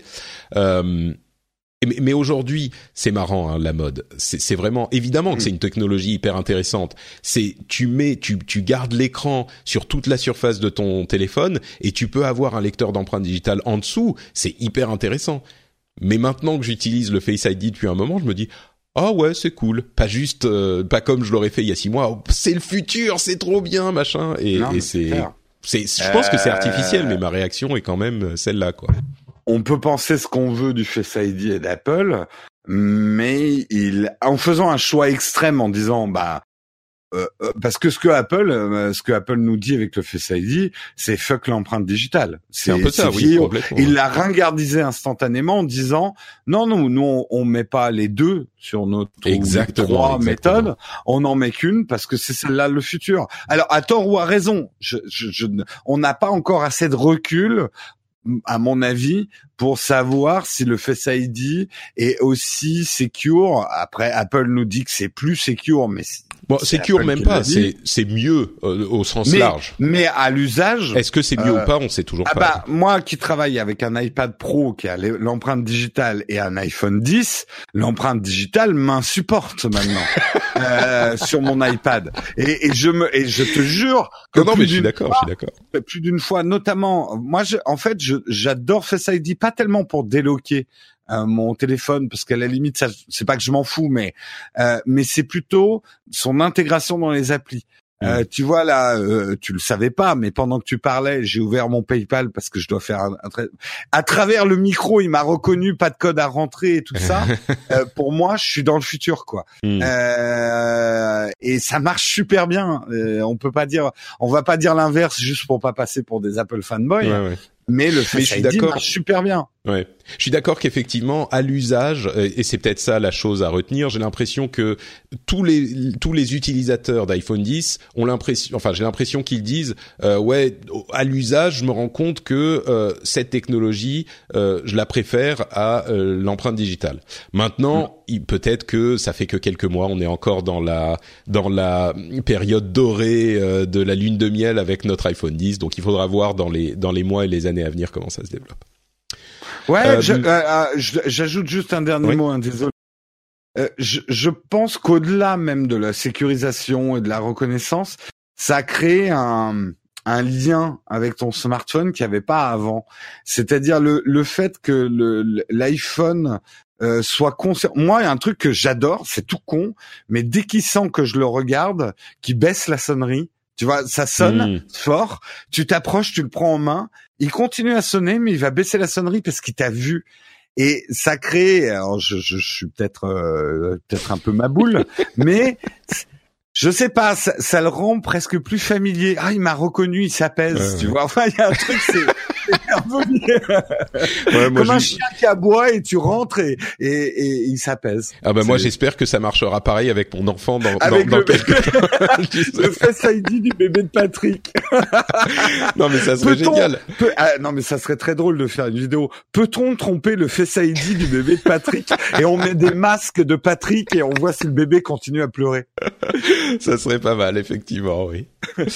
Euh, bon, en parlant de reconnaissance, euh, non, plutôt de, de réalité augmentée, euh, Google a, a sorti son ARCore euh, Preview 2, donc leur technologie de réalité augmentée, la deuxième euh, preview pour les développeurs. Et surtout, ce qui est important de noter, c'est qu'ils ont euh, supprimé ou ils ont mis fin à leur développement de projet Tango. Vous vous souvenez, c'était cette technologie matérielle qui permettait de faire en fait de la ré- reconnaissance spatiale dans le, le bah, dans l'espace, hein, tout simplement. Euh, J'avais toujours dit que euh, ça me paraissait compliqué d'avoir du matériel spécialisé dans ce domaine euh, et de pouvoir peut-être des utilisations très spécifiques. Mais bon, clairement, on a atteint un niveau où bah, tous les smartphones peuvent, ou pas tous les smartphones, mais les smartphones classiques de bonne qualité aujourd'hui peuvent avoir des résultats assez satisfaisants pour que finalement le projet Tango soit délaissé. Donc voilà, c'est à noter quand même. Euh, Nintendo a annoncé qu'ils avaient vendu 10 millions de Nintendo Switch il y a quelques jours de ça. C'est assez notable parce que 10 millions c'est une quantité euh, monumentale pour une console l'année de sa sortie. Et j'ai comparé aux ventes de la PlayStation 4 qui s'est très bien vendue au moment de sa sortie. Et sur les 8-9 mois euh, des les 8-9 premiers mois, on était aussi à une dizaine de millions. Avec cette différence notable que la PlayStation était sortie juste avant Noël. Alors là, on arrive à Noël, donc on n'en est pas loin, euh, mais on est quand même à un mois de Noël précisément. Et Nintendo a réussi en fait à vendre 10 millions sans avoir la période spécifique euh, de Noël. Donc voilà, c'est juste encore une fois pour appuyer sur le fait que euh, Nintendo a très clairement réussi son coup avec la Nintendo Switch et ils font un, un... enfin c'est le retour. Alors c'est intéressant parce que c'est à la fois une console portable et une console de salon, donc ils consolident leurs deux marchés, donc forcément euh, ça amène beaucoup de clients, mais clairement c'est un succès quoi. Oui, on parlait des, des, des vies et morts des civilisations et des sociétés. Euh, bravo à Nintendo pour ce retour en force. C'était une société il y a pas si longtemps dont on ne donnait pas cher, quoi. Ah bah à la fin de la vie de la Nintendo Wii U, euh, clairement ils mm. étaient en, en, en, grand danger, c'est mm. certain. Enfin pas en pas en grand danger, mais ils étaient en danger. Ils pouvaient pas rater leur coup sur la Switch parce que s'ils le rataient, là ils étaient vraiment. Ouais, là ils auraient été mal. Mm. Euh, bon, il y en a d'autres qui semblent ne pas vraiment réussir leur coup. Euh, une étude rapide qu'a fait Android Police euh, du Google Play Store montre que l'application caméra du Essential Phone, vous savez ce téléphone de Andy Rubin, euh, qui, qui est censé être un, un téléphone de comment dire euh, un des grands téléphones euh, au niveau du concept en tout cas d'Android. Et ben donc cette application caméra euh, qu'il faut downloader du store n'a été downloadée que 50 000 fois environ ce qui veut dire que, alors bien sûr, tous les acheteurs ne seront pas forcément allés télécharger l'application caméra, mais enfin quand même, on peut penser que la plupart d'entre eux le feront. Et il a été, elle a été chargée que 50 000 fois, donc c'est, c'est, ça, ça sent pas bon pour Essential, quoi.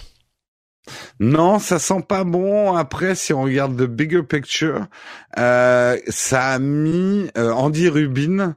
Euh, en fait, je pense que pas tant de gens savaient qui il était avant et que quelque part il s'est construit. Alors bon, après il y a, y, a, y a, du bad buzz sur lui en ce moment, mais ça c'est mm. encore une autre histoire. Mais euh, quelque part il s'est fait un nom avec les social phones euh, qui peut être une certaine valeur. Et mm. j'espère qu'il aura les reins assez solides pour euh, peut-être que l'essential 2 c'est un peu normal de rater son premier c'est pas un marché simple quand même les, les smartphones. Je suis d'accord. Ouais. Bon, peut-être effectivement. Euh, moi, je dirais. Euh, alors, c'est marrant parce que c'est aussi un téléphone à, à moitié modulaire, donc euh, ça me fait toujours euh, rire parce qu'on se souvient de ce que tu disais il y a quelques quelques mois ou quelques années sur ces, ce type de téléphone. Mais bon, bref, passons sur ce sujet. Mais euh, c'est le débat n'est pas fini. L'innovation n'est jamais finie. Demain, tu, on aura un téléphone en quatre morceaux. Je vais bien me foutre de ta gueule. C'est vrai, c'est vrai j'ai hâte. Euh, mais oui, moi je crois que quand même là c'est un tel plantage, si c'est confirmé, hein, ce type de chiffre, que bon, euh, mais mais à la limite, moi je verrais plus qu'un Essential 2. Euh, je verrais peut-être un rachat de son équipe par une mmh, société qui a du, du, mal. Et parce que le téléphone est clairement un téléphone de super qualité, super bien construit. et, et du coup, sur une société comme euh, je sais pas moi LG ou euh, tu vois même Lenovo ou une petite société, une société de taille moyenne dans le domaine des téléphones, peut-être qu'il pourrait se, se créer une, une gamme premium avec le savoir-faire de Andy Rubin et de son équipe. Donc. Euh, ouais, enfin bon, euh, quand tu dis euh, c'est un bon, le truc c'est qu'il n'a pas non plus les faveurs de la presse. Hein. Hmm. Ça aide pas un lancement. Ils ont fait quelques choix qui n'étaient pas les bons. de toute façon, là où le marché est compliqué, c'est pour les smartphones, c'est que nous on va dire bas de gamme, mid de gamme et haut de gamme. C'est pas si facile parce que c'est des écarts qui sont pas si énormes quand et C'est c'est pas c'est pas un marché. C'est c'est pas parce que c'est un marché dont on a l'impression d'avoir tout fait dessus que c'est un marché facile. Tu Mm. débarques pas comme un nouvel acteur euh, et réussir euh, tout de suite euh, comme l'a fait OnePlus. Ils ont eu de la chance OnePlus par exemple avec leur premier. Euh, Adidas, justement, dans le domaine des, des gens qui se plantent un peu, euh, Adidas a annoncé qu'ils allaient euh, annuler, enfin qu'ils allaient interrompre leurs efforts ou même supprimer leurs efforts dans le domaine de la technologie portée, hein, le terme officiel. Et c'est un, c'est intéressant pour moi parce que ils voulaient, ils ont vu euh, arriver leur euh, ce, ce, ce nouveau domaine de la technologie et ils ont ils ont voulu prendre une place avec leur euh, leur montre, leur euh, tracker, etc. Et, et pour moi, c'est symptomatique d'une relation qu'ont de nombreuses grosses sociétés en dehors de la tech avec le domaine de la tech. C'est-à-dire qu'ils se disent Oh bah ouais, on va faire un truc tech, ça va bien marcher, nous on est gros donc ça va marcher, ça va réussir. Mais en fait, vraiment, c'est une approche qui, qui, qui comprend mal l'univers de la tech. Quand tu essayes de euh, devenir un gros acteur dans ce domaine, il faut être prêt à, à te, te focaliser sur ce truc de manière euh, hyper importante, à tel point que ça puisse peut-être transformer ta société. Tout le monde ne veut pas forcément ça.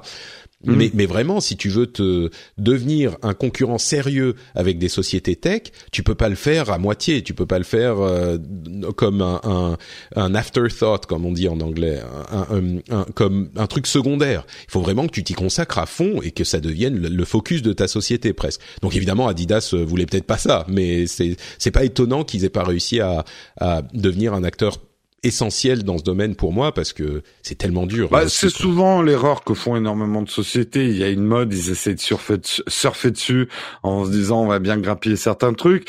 Nike a fait exactement le même parcours. Ils avaient essayé de monter, euh, mais là où en fait Ah oui non, Nike ils se sont Nike ils se sont raccrochés au wagon d'Apple et du non, coup mais ils ont pas ils tout de dit suite. Ils avaient d'abord sorti leur euh, leur leur Ah, propre oui, Ouais, ouais, ouais. ils avaient sorti leur propre tracker. Mais ils ont compris très vite ce qu'il faut comprendre, c'est que Nike et Adidas ont par contre euh, une énorme carte à jouer comme caution de tech et c'est ce que Nike fait avec Apple et que là Adidas va essayer de faire avec Fitbit euh, c'est d'apporter sa caution. Voilà. Ouais, ouais. Euh, c'est c'est ce que Leica fait avec Huawei. Euh, moi je connais bien le monde de la photo et c'est ça. Des marques comme euh, Canon Leica et tout ça ont des cartes à jouer au niveau par exemple des smartphones pas en faisant leur propre smartphone mais en signant des, des collabs euh, C'est sûr, des marques. mais, mais je crois que l'idée d'Adidas et ils ont une présence, ils ont Runtastic, euh, ils ont une app à eux et, et Ouais. je pense qu'ils vont finalement se concentrer sur leur cœur de métier et c'est sans doute la bonne décision. Mais je crois que l'idée c'était de prendre euh, contrôle sur le marché parce que maintenant ils vont se concentrer sur leur métier, bah, euh, les chaussures et les vêtements de sport. plus que Et- euh, ouais. Et- Pardon, juste pour rectifier un de tes Ouais. termes, plus que du cœur de métier, là je suis désolé mais je viens du marketing, c'est plus leur cœur d'image. Mm. Euh, euh, on n'achète pas un produit technologique signé Adidas parce qu'Adidas ne fait pas de la technologie. C'est pas tant ce qu'ils vont faire, mais plutôt ce qu'ils représentent dans la tête des consommateurs. Et c'est extrêmement difficile pour une marque, c'est faisable, mais ça demande énormément d'efforts. Apple l'a fait hein, avec la musique, etc. Mais de dire ah bah non aujourd'hui on fait autre chose. Euh. Il va falloir compter sur nous dans ce domaine-là. Ça demande des investissements et comme tu dis un changement de culture d'entreprise profond. Bon, parlons de Google et de Chrome un petit peu. Euh, ils vont commencer à bloquer les publicités. Alors vous vous souvenez qu'ils allaient euh, intégrer ce bloqueur de pub dans euh, leur navigateur Chrome euh, chez Google. Et alors, juste pour expliquer, ça va pas bloquer toutes les pubs, bien sûr. Ça va uniquement bloquer les pubs qui ne correspondent pas aux, euh, aux, aux guidelines qu'ils se sont donnés pour des pubs acceptables euh, dans la coalition Coalition for Better Ads euh, qui a été établie il y a temps. Et donc, ce que ça veut dire en pratique, c'est que euh, vous aurez pas des pubs qui entre guillemets abusent selon Google. Euh, ça va pas changer l'expérience des utilisateurs. Il y aura toujours des pubs sur vos sites. Euh, c'est juste que les pubs auront reçu l'approbation de Google. Voilà. Ensuite, on en pense ce qu'on veut. Euh, C'est c'est juste pour signaler que ça va arriver en février sur Chrome. Ça pose un peu quand même, je dis juste un mot, un problème un petit peu similaire à la neutralité.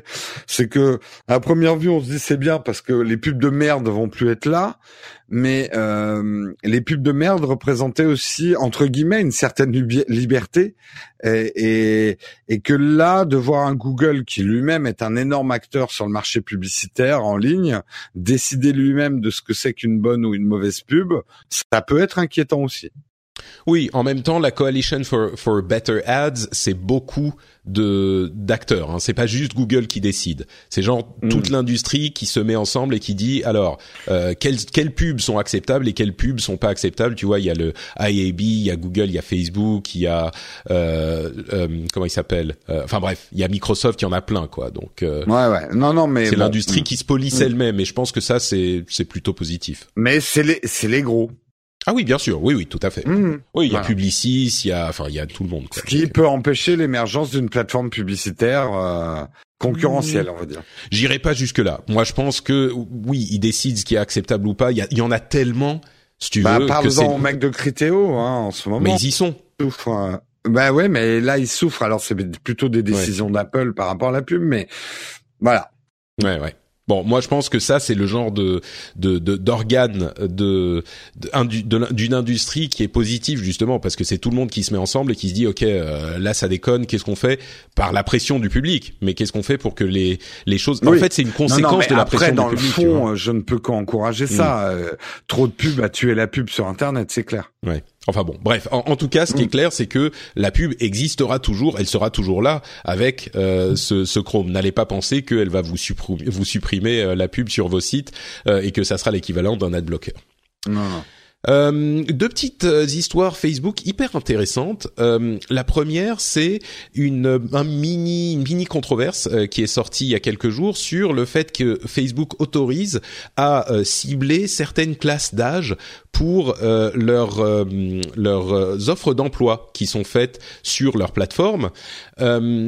Et, du coup, c'est quelque chose qui a été euh, pointé du doigt comme quelque chose de discriminatoire par euh, différentes organisations. Euh, et c'est assez intéressant pour moi parce que la réponse de Facebook, qui a déjà été mise en cause dans certaines pratiques discutables et où, vous avez, où ils avaient dit oui oui effectivement là ça devrait pas être ah, ça devrait pas être possible on est désolé ça ça c'est une erreur de notre part et on va le corriger. Là, ils disent sur ce coup, on n'est pas vraiment d'accord euh, parce que dans le cas des, de l'âge euh, des cibles, ce type de euh, alors il faut pas cibler très spécifiquement les choses, mais ce type de publicité est possible dans le monde réel. Et moi j'aurais tendance à dire ah ouais ciblage, discrimination sur base d'âge et tout. Mais leur argument pour moi est pas faux. Ils disent dans le monde de la publicité, on peut tout à fait cibler des groupes d'âge en fonction de euh, des, des produits dans lesquels on va mettre des pubs. Si tu mets des pubs dans un magazine destiné aux ados, bah effectivement tu cibles les ados. Si tu mets de la pub à la télé euh, pendant le, club Dorothée, je montre mon âge moi aussi, euh, pendant le club Dorothée le mercredi après-midi, bah tu vas cibler une certaine tranche d'âge. Donc effectivement, je crois que là euh, ils ont pas tort. le fait de pouvoir cibler par âge en gros à la louche et pas pas forcément d'aller hyper spécifique genre enfin bref, on va pas rentrer dans les détails mais sur le principe, je crois qu'ils ont pas tort. Ouais, après on touche à des problématiques par rapport au recrutement. Euh, euh, est-ce que euh, finalement la question à se poser, c'est est-ce que quand on fait la promotion, enfin de la pub pour un métier, c'est une pub comme les autres? Euh, c'est là où hmm. c'est à regarder. Pour moi, c'est une catégorie de pub à part parce qu'il y a des législations autour du, du recrutement et, quand même, on le sait, les dérapages entre guillemets de délit de sale gueule ou euh, de euh, de discrimination par rapport à l'âge existent dans le recrutement. Et hmm. finalement, en permettant du ciblage publicitaire sur ce type d'annonce de recrutement, tu ne fais qu'encourager cette discrimination. Ouais, c'est oui, c'est pas faux, t'as raison. Oui. Hmm. Si tu peux dire effectivement on veut des ingénieurs informatiques et on va prendre que euh, des on va cibler sur des gens qui ont 25 à 35 ans, euh, il y a des ingénieurs informatiques très compétents de, de 45 ou 50 ans ou plus euh, qui pourraient faire Bah surtout, je dirais que dans les domaines de la tech, il y a quand même une tendance au jeunisme à tout prix, vrai. qui fait faire d'ailleurs des erreurs à mon avis de recrutement à pas mal de startups. mais en gros, si t'as pas le profil 20-30 ans, t'es pas recruté quoi. Mm. Euh, voilà. Bon, écoute, une fois de plus, euh, tu me fais revoir mon, mon opinion et mon analyse de la chose. Euh, t'as pas tort, effectivement. Je, je suis ton Conseil national du numérique. tu vois cet enchaînement. Ah bah on va on va on va y venir, oui, au Conseil national du numérique tout à l'heure. Euh, mais avant ça, un, un, petit résultat de du problème qui a parsemé toute la l'année 2016 et l'année 2017, le problème des fake news et de leur diffusion sur les réseaux internet. Euh, il y a une, euh, enfin sur les réseaux sociaux, pardon. Donc Facebook a essayé différentes choses et ils livrent les résultats de, leurs expériences. Euh, c'est marrant parce que, alors, ce qui, ce qui ne marche pas, c'est quand on veut partager une news, si elle a été disputée par des checkers de news, il y a une mention qui apparaît. Si on essaye de la partager, il y a une petite pop-up qui apparaît et qui dit alors cette information euh, a été jugée comme inexacte par tel et tel organisme. Est-ce que vous voulez quand même la partager? Eh ben, ce dont ils se rendent compte, c'est que quand ils font ça, d'une part, ça n'influence pas l'opinion des gens, ils vont quand même aller partager, et d'autre part, ça a même visiblement tendance à renforcer l'idée que euh, fuck les, les checkers, on va quand même y croire plus, tu vois, dans leur euh, dans leurs études et dans leurs analyses. Donc c'est carrément contre-productif. Alors ce qu'ils euh, la solution qu'ils essayent de, de de choisir et celle qu'ils vont implémenter dans leur newsfeed, c'est de ne pas mettre le petit tag cette histoire a euh, été controversée ou disons contredite par des, des organismes qui vérifient. Donc ils mettent pas cette notion.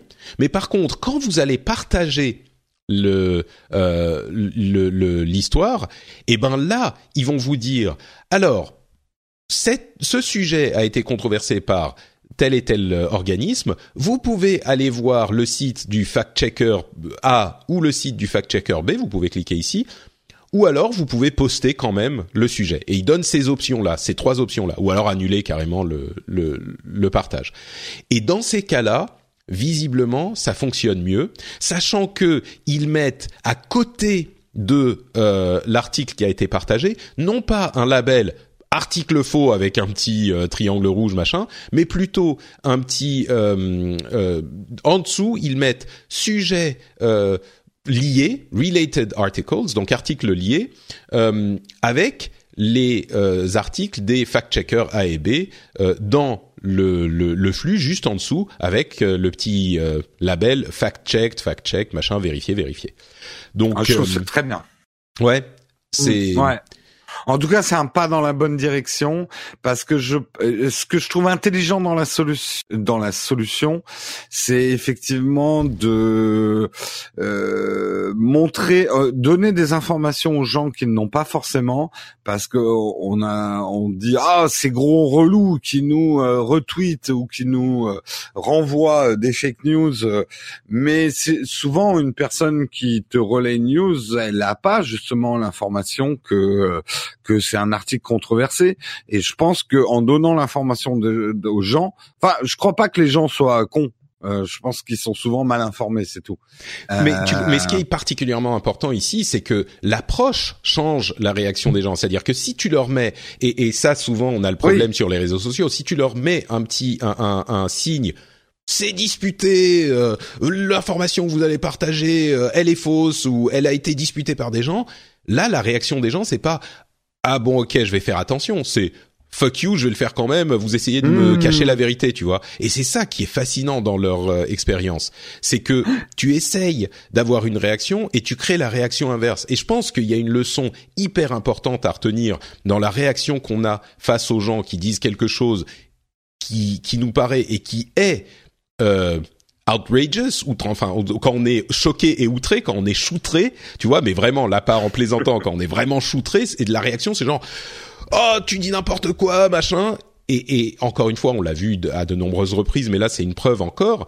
que la réaction qu'on va obtenir, et c'est ça qui est important au final, c'est pas juste de gueuler notre notre choutrage sur le net, ça ça sert à rien, ça nous c'est la réaction naturelle, mais si ça a un effet contre-productif, on tombe dans une dans un cercle vicieux, euh, même si c'est effectivement des trucs complètement ridicules, des histoires de, de, de, racisme et de nazis et de Trump et de sexisme et de je sais pas quoi.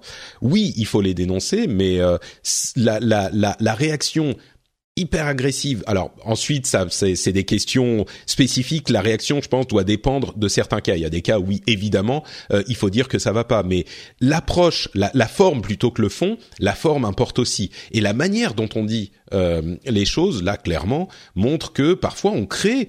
Euh, c'est, c'est dramatique et on s'en rend compte, mais on crée la réaction bah, inverse. Donc. Ouais, et c'est. Enfin, c'est pas de la manipulation, mais on le sait sur tout un tas de choses.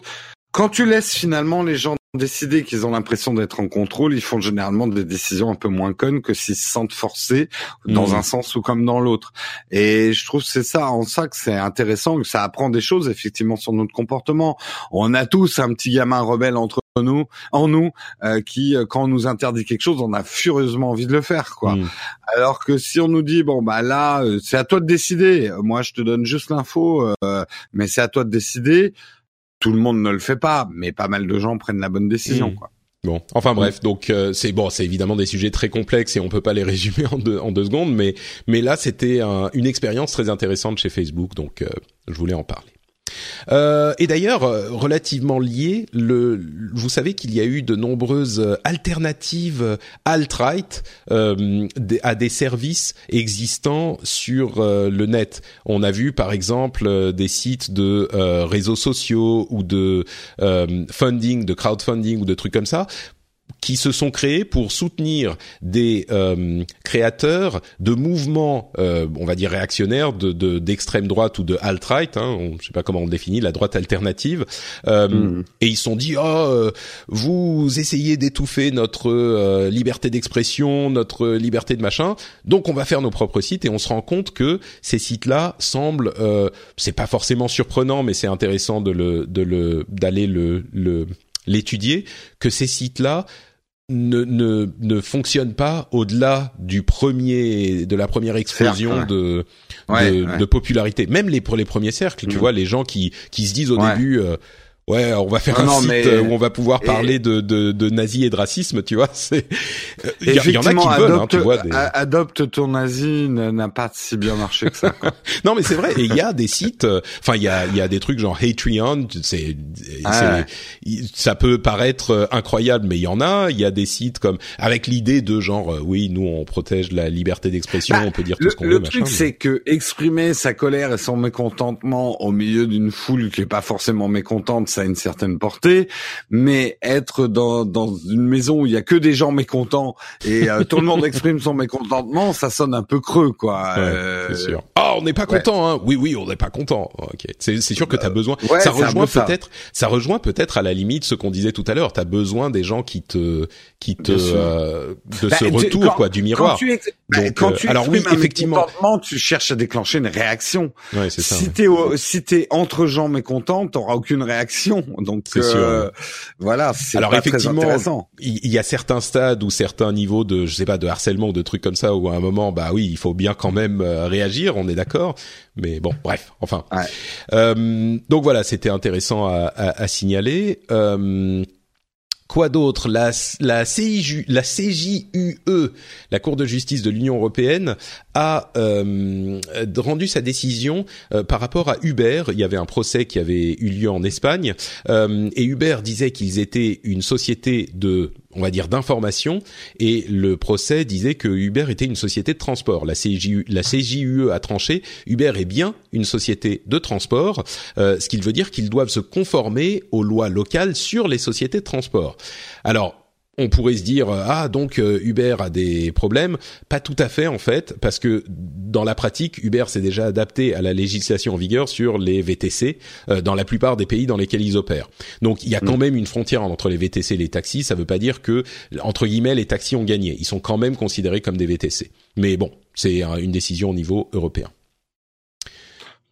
Euh, tu voulais dire un truc Oui. Non non. Bon, très bien. Euh, le Conseil constitutionnel, alors justement, euh, euh, on, on, va arriver à la démission du Conseil national du numérique, mais le Conseil constitutionnel a tranché sur euh, la question de la consultation des sites terroristes euh, qui avait été inclus dans la dernière loi sur la, euh, la, la, lutte contre le terrorisme.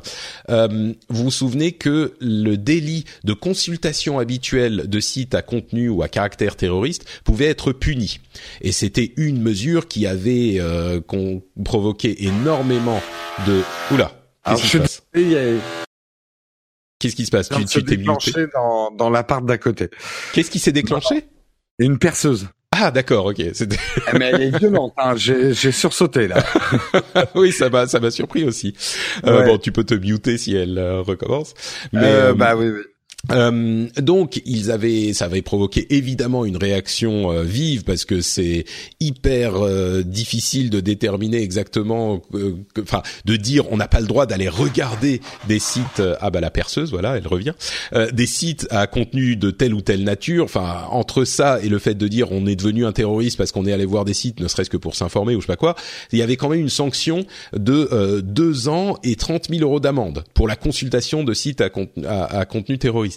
C'était, enfin, évidemment, c'est pas bien euh, d'aller consulter des sites à contenu terroriste, mais de là à dire que aller les voir, ça mérite deux ans d'emprisonnement, il y a quand même euh, une attaque sur la, liberté de, enfin, de, tout, sur la liberté, qui est euh, très limite. Et le Conseil constitutionnel a vu juste, à mon sens, sur ce sujet.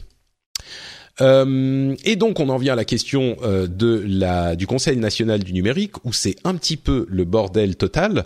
Euh, alors qu'est-ce qui s'est passé? Je vous avoue qu'au début j'ai regardé ça d'un petit peu loin et puis au fur et à mesure que les choses se sont que la situation s'est échaudée, je m'y suis intéressé un petit peu plus. ce qui s'est passé, c'est que le Conseil national du, numérique a nominé à sa tête une personnalité assez comment dire? C'est très compliqué de parler de ce sujet parce qu'on va, je pense qu'on va tout de suite plonger dans des questions euh, hyper de, politique très partisane. Euh, en gros, le, Conseil national euh, du numérique avait nommé à sa tête Rokala Diallo, qui est une militante antiraciste et anti-sexisme assez active et, et, qui du coup est entre autres le euh, rappeur Axiom que moi je connais pas. Donc euh, je sais pas vraiment son son le cadre. Et à vrai dire je connaissais pas non plus euh, Rokaya, Diallo. Donc euh, je parle de ça de, vraiment en ayant très peu d'informations sur le sujet. Donc je suis très mal à l'aise pour en parler. Mais ce que je comprends et je serais heureux d'en apprendre plus, c'est que euh, la nature très militante euh, de ces deux personnes ne plaisait pas au gouvernement parce que l'idée est, que le Conseil national du numérique, euh, selon Mounir Majoubi, doit travailler avec le gouvernement et pas être une force de lobby ou d'opposition, et que c'est difficile de de travailler avec le Conseil national du numérique et ses conseils si on a à sa tête et dans en son sein euh, des membres qui sont hyper euh, militants et militants actifs. Alors c'est hyper compliqué parce que et, donc le, gouvernement a obtenu euh, la démission de Rokhaya Diallo, pardon. Suite à ça, euh, Marie Eklund, la, la, qui gérait euh, le, conseil et qui était devenue la euh, nouvelle présidente, si je ne m'abuse, a annoncé sa démission aussi. Et à sa suite, 20 des 30 membres du Conseil national du numérique ont aussi annoncé leur démission. Donc on est clairement dans une situation qui est une situation de crise et pas juste un petit un petit un petit incident. Et, et, comme je le disais, moi j'ai du mal à, à, prendre une décision sur ce que je pense là-dessus parce que d'un côté, je comprends le vraiment que quel que soit le bord du du gouvernement, c'est pas une question de droite ou de gauche. Là, je crois qu'il y a certaines instances euh, qui sont là pour euh, travailler avec le gouvernement et vraiment le conseiller. Et si on peut avoir des voix euh, dissonantes dans ces instances et dans ces conseils, je crois que si on est euh, dans une position où clairement euh, on, on, on, on, revendique et on lobby de manière extrêmement forte, ça peut nuire au travail, à la sérénité euh, du travail du Conseil. Donc je comprends vraiment cet argument, je pense de manière sincère. D'un autre côté, euh, il est tout à fait cohérent de se dire, bah c'est pas parce que Madame Diallo elle était militante qu'elle aurait pas bien fait son travail au sein du Conseil national du numérique. Je veux dire, c'est pas de la même manière qu'on disait tout à l'heure que euh, Tom Wheeler, l'ancien président de la FCC, a fait du très bon travail. Euh, pardon, oui, l'ancien président de la FCC a fait du très bon travail au sein de la FCC, même s'il venait de l'industrie euh, de, de la communication, enfin de l'industrie des FAI.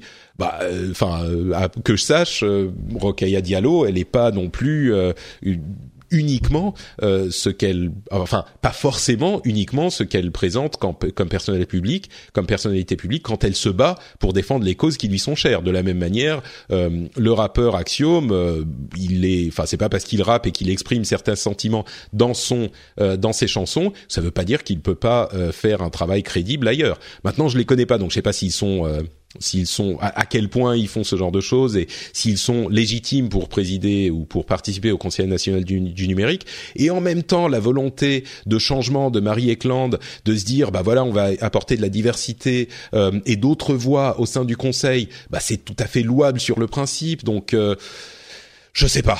Je suis donc je vous ai exposé les faits tels que je les ai vus et j'arrive pas à, à, à, prendre de décision. D'autant plus que encore une fois, je crois que vraiment il est difficile de regarder cette situation sans prendre part politiquement euh, à, à, la au processus de, de réflexion et donc euh, colorer la conclusion.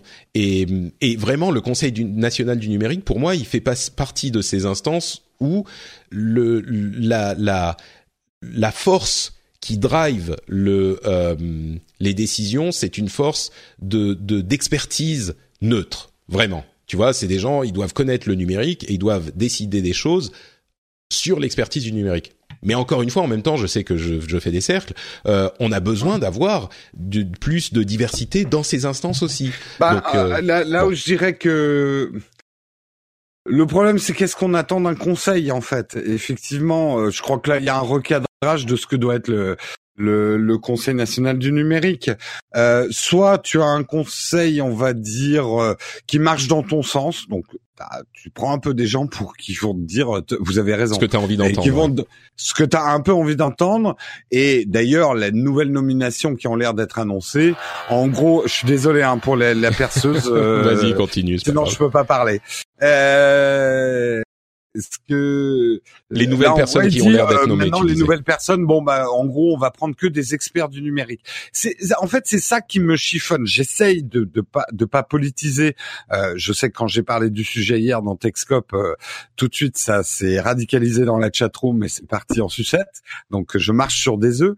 Euh, mais euh, je pense qu'aujourd'hui, dire que le numérique concerne que les experts du numérique, c'est une première erreur. Euh, aujourd'hui, le numérique est dans tous nos faits et gestes. Donc c'est très intéressant euh, d'avoir une représentation peut-être plus large que des experts du numérique euh, dans un Conseil national du numérique. Bah, moi je suis pas euh, d'accord. je reprends, je, hmm. je, reprends le cas de de, de, de Madame Diallo.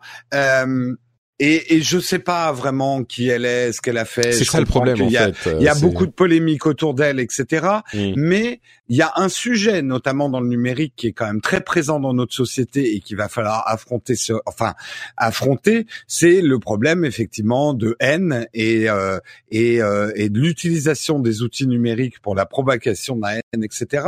Ouais. C'est peut-être pas inintéressant dans une réflexion d'avoir quelqu'un qui, à tort ou à raison, encore une fois, je n'en sais rien, mais est sujette euh, et connaît ce que c'est que euh, d'avoir euh, du euh, voilà des, des, gens qui te détestent d'être victime de la de ce type de oui, bien sûr, de la haine. Euh, après ce qui aurait été intéressant c'est de dire de la part de de comment elle s'appelle euh, celle de qui euh, oui voilà euh, ça aurait été de dire oui mais en contrepartie je mets aussi notre de montrer aussi la diversité des personnes qu'elle avait rassemblées euh, dans ce conseil numérique, quitte à prendre des voix fortes. Mais si tu prends des voix fortes, il faut que tu aies des voix fortes un peu dans tous les sens, parce que c'est mmh. ça. Pas tout à fait d'accord, moi, mais Ben, parce que là si tu dis des voix fortes, enfin le, le et, et, là on est en train de partir sur les questions politiques, mais elles sont au cœur de ce débat, donc c'est normal. Mais si tu dis du coup il faut des voix fortes dans tous les sens, euh, bah si on a une voix euh, qui se bat contre le racisme et le sexisme, ça veut dire quoi une voix dans l'autre sens, tu vois? C'est euh, bah oui, mais donc il faut euh, quoi des, des des des hommes blancs de, de 40 ans aussi? On en a déjà beaucoup, tu vois. C'est pas non plus. Euh, donc je sais pas. Enfin bref, on est très mal placé pour parler de ces questions de, de diversité, mais je, entre deux justement deux hommes blancs euh, dans notre quarantaine, mais euh, mais je pense que de toute façon, euh, on m'entend là, je sais pas. Oui, oui, tout à fait. Est plus ou moins pété en fait. Ah bah non, non, si si, on t'entend. je pense que tout, tout le problème vient, ils sont en, gros, ils sont pas mis d'accord sur le rôle du, du Conseil national du numérique hmm. et que là, bon, bah, il y a un recadrage et le gouvernement dit non, on veut un Conseil national du numérique qui soit plutôt d'accord avec nous.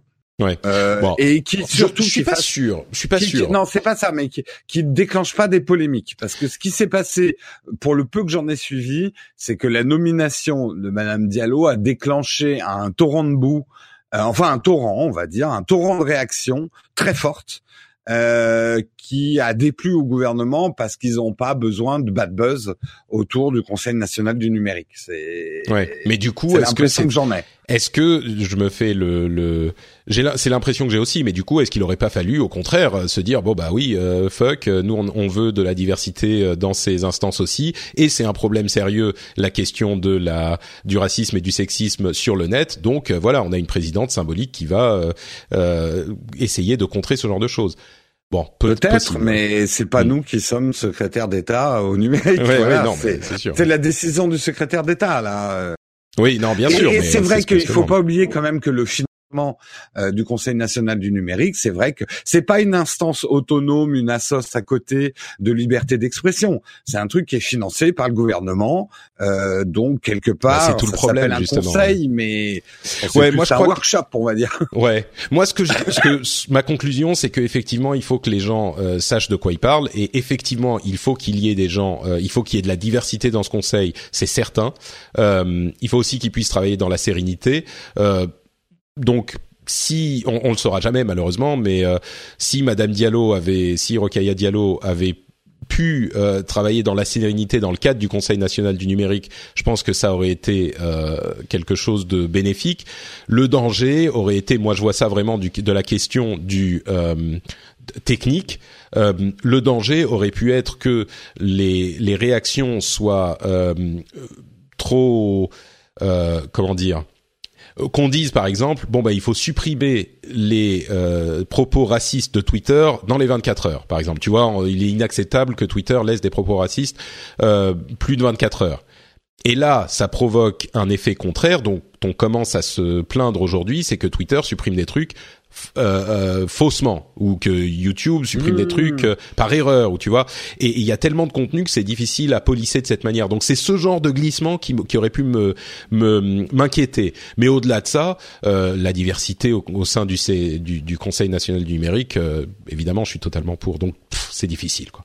Bon mmh. parlons d'un d'un truc plus positif peut-être. Le gouvernement qui débloque là 100 millions d'euros pour le plan THD donc très haut débit on voit quelque chose donc pour qui est censé aider le pays à enfin euh, pouvoir équiper le, pays entier en euh, très haut débit, sachant que euh, ce qu'ils appellent le très haut débit est pas forcément toujours considéré comme du très haut débit partout. En l'occurrence, ils voudraient assurer du haut débit à 8 mégabits par seconde partout dans le pays et euh, non seulement c'est inquiétant parce qu'on se rend compte qu'il y a beaucoup de gens qui n'ont pas accès à du 8 mégabits par seconde. En France, c'est 15% des foyers. Donc euh, bon, et c'est important euh, de d'avoir. Enfin, c'est pas vous qu'on va expliquer que avoir une bonne connexion internet c'est important. Euh, il y aura possiblement un, palliatif avec de la 4G qui pourrait malheureusement, c'est pas idéal la 4G, mais euh, si on a, euh, euh, si c'est la seule solution, bah peut-être que c'est une solution à, à, employer. et de, l'autre côté, il y a le gouvernement anglais qui va créer une obligation pour les FAI de proposer du 10 mégabits seconde au moins à tout le pays d'ici 2020. Euh, ils avaient vu le, le c'est euh, British Telecom, je crois, qui avait promis de euh, fournir du 8 mégabits, du 10 mégabits seconde au moins à tout le pays d'ici 2020. Ils ont dit ouais, c'est bien vos promesses, mais maintenant, vous êtes obligés parce qu'on a légiféré sur la question. Donc, euh, ils donnent le, le, droit légal à du 10 mégabits à tout le monde. Et bon, je pense que c'est c'est le minimum et ça fait soupirer certains. doit se retourner dans sa tombe. Pardon? Thatcher doit se retourner dans sa tombe. Oh, je suis pas sûr qu'elle aurait forcément été contre, hein, mais.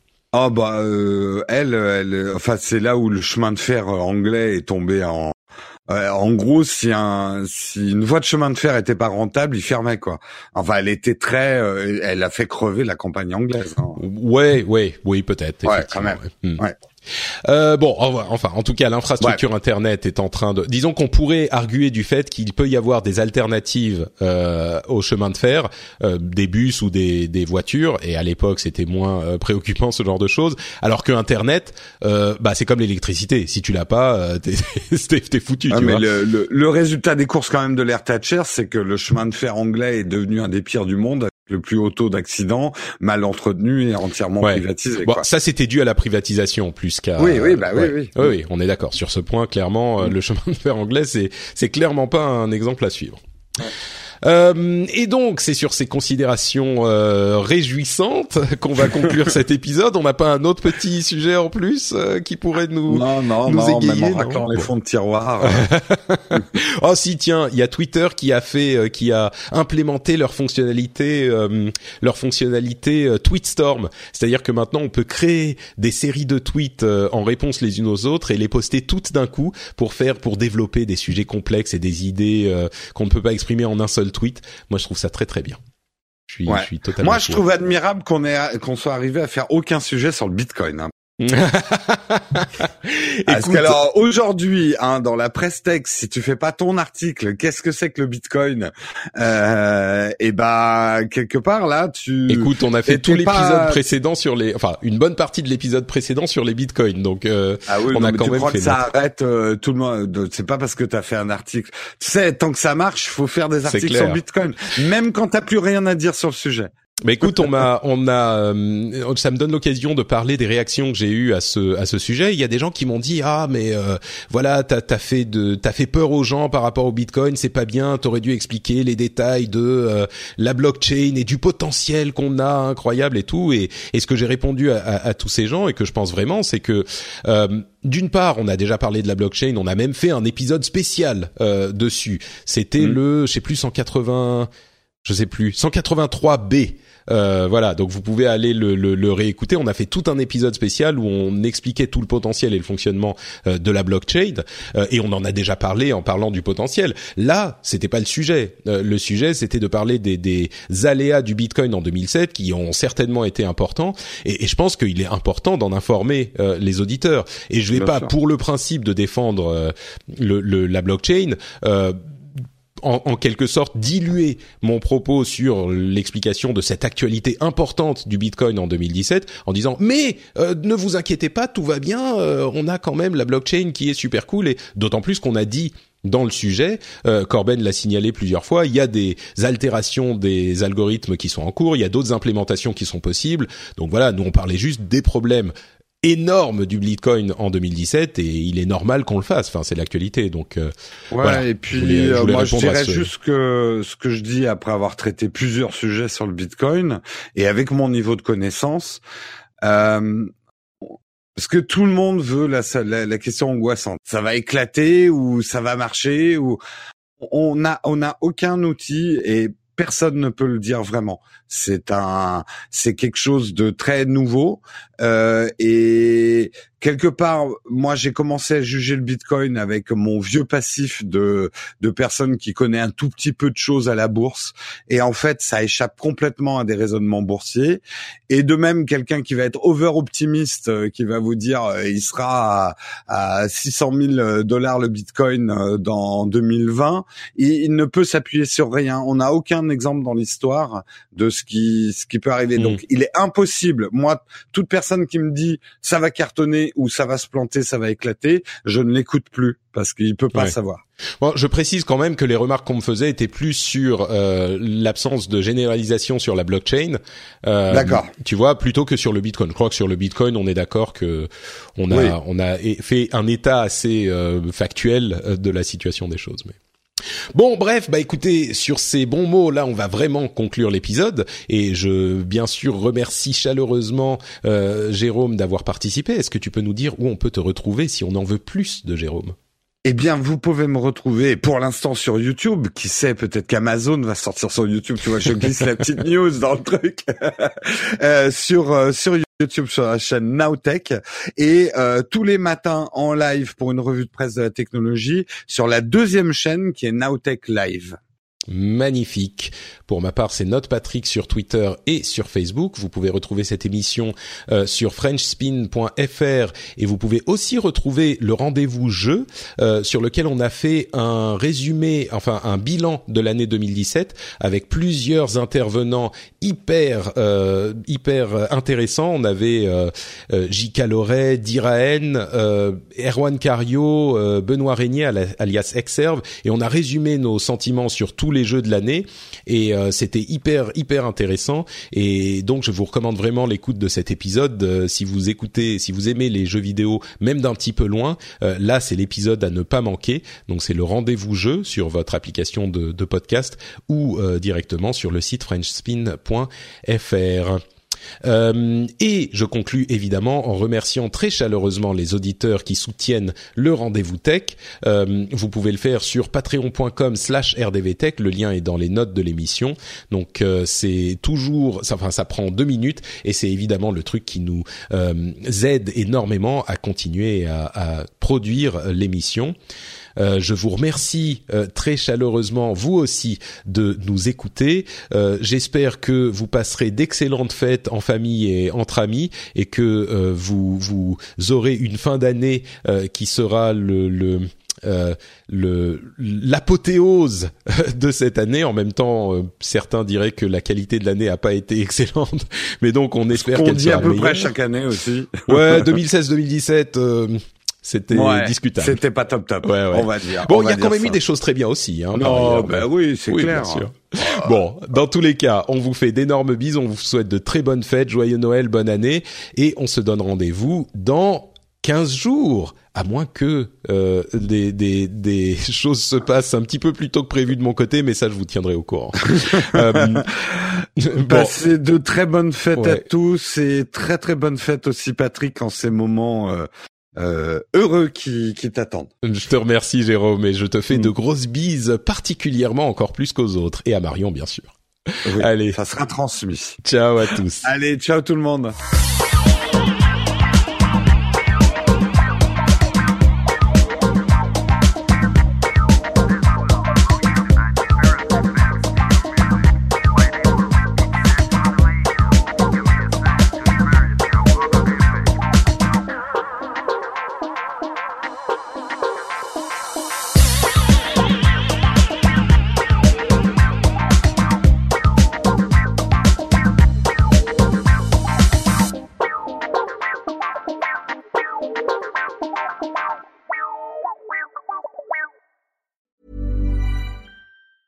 Planning for your next trip?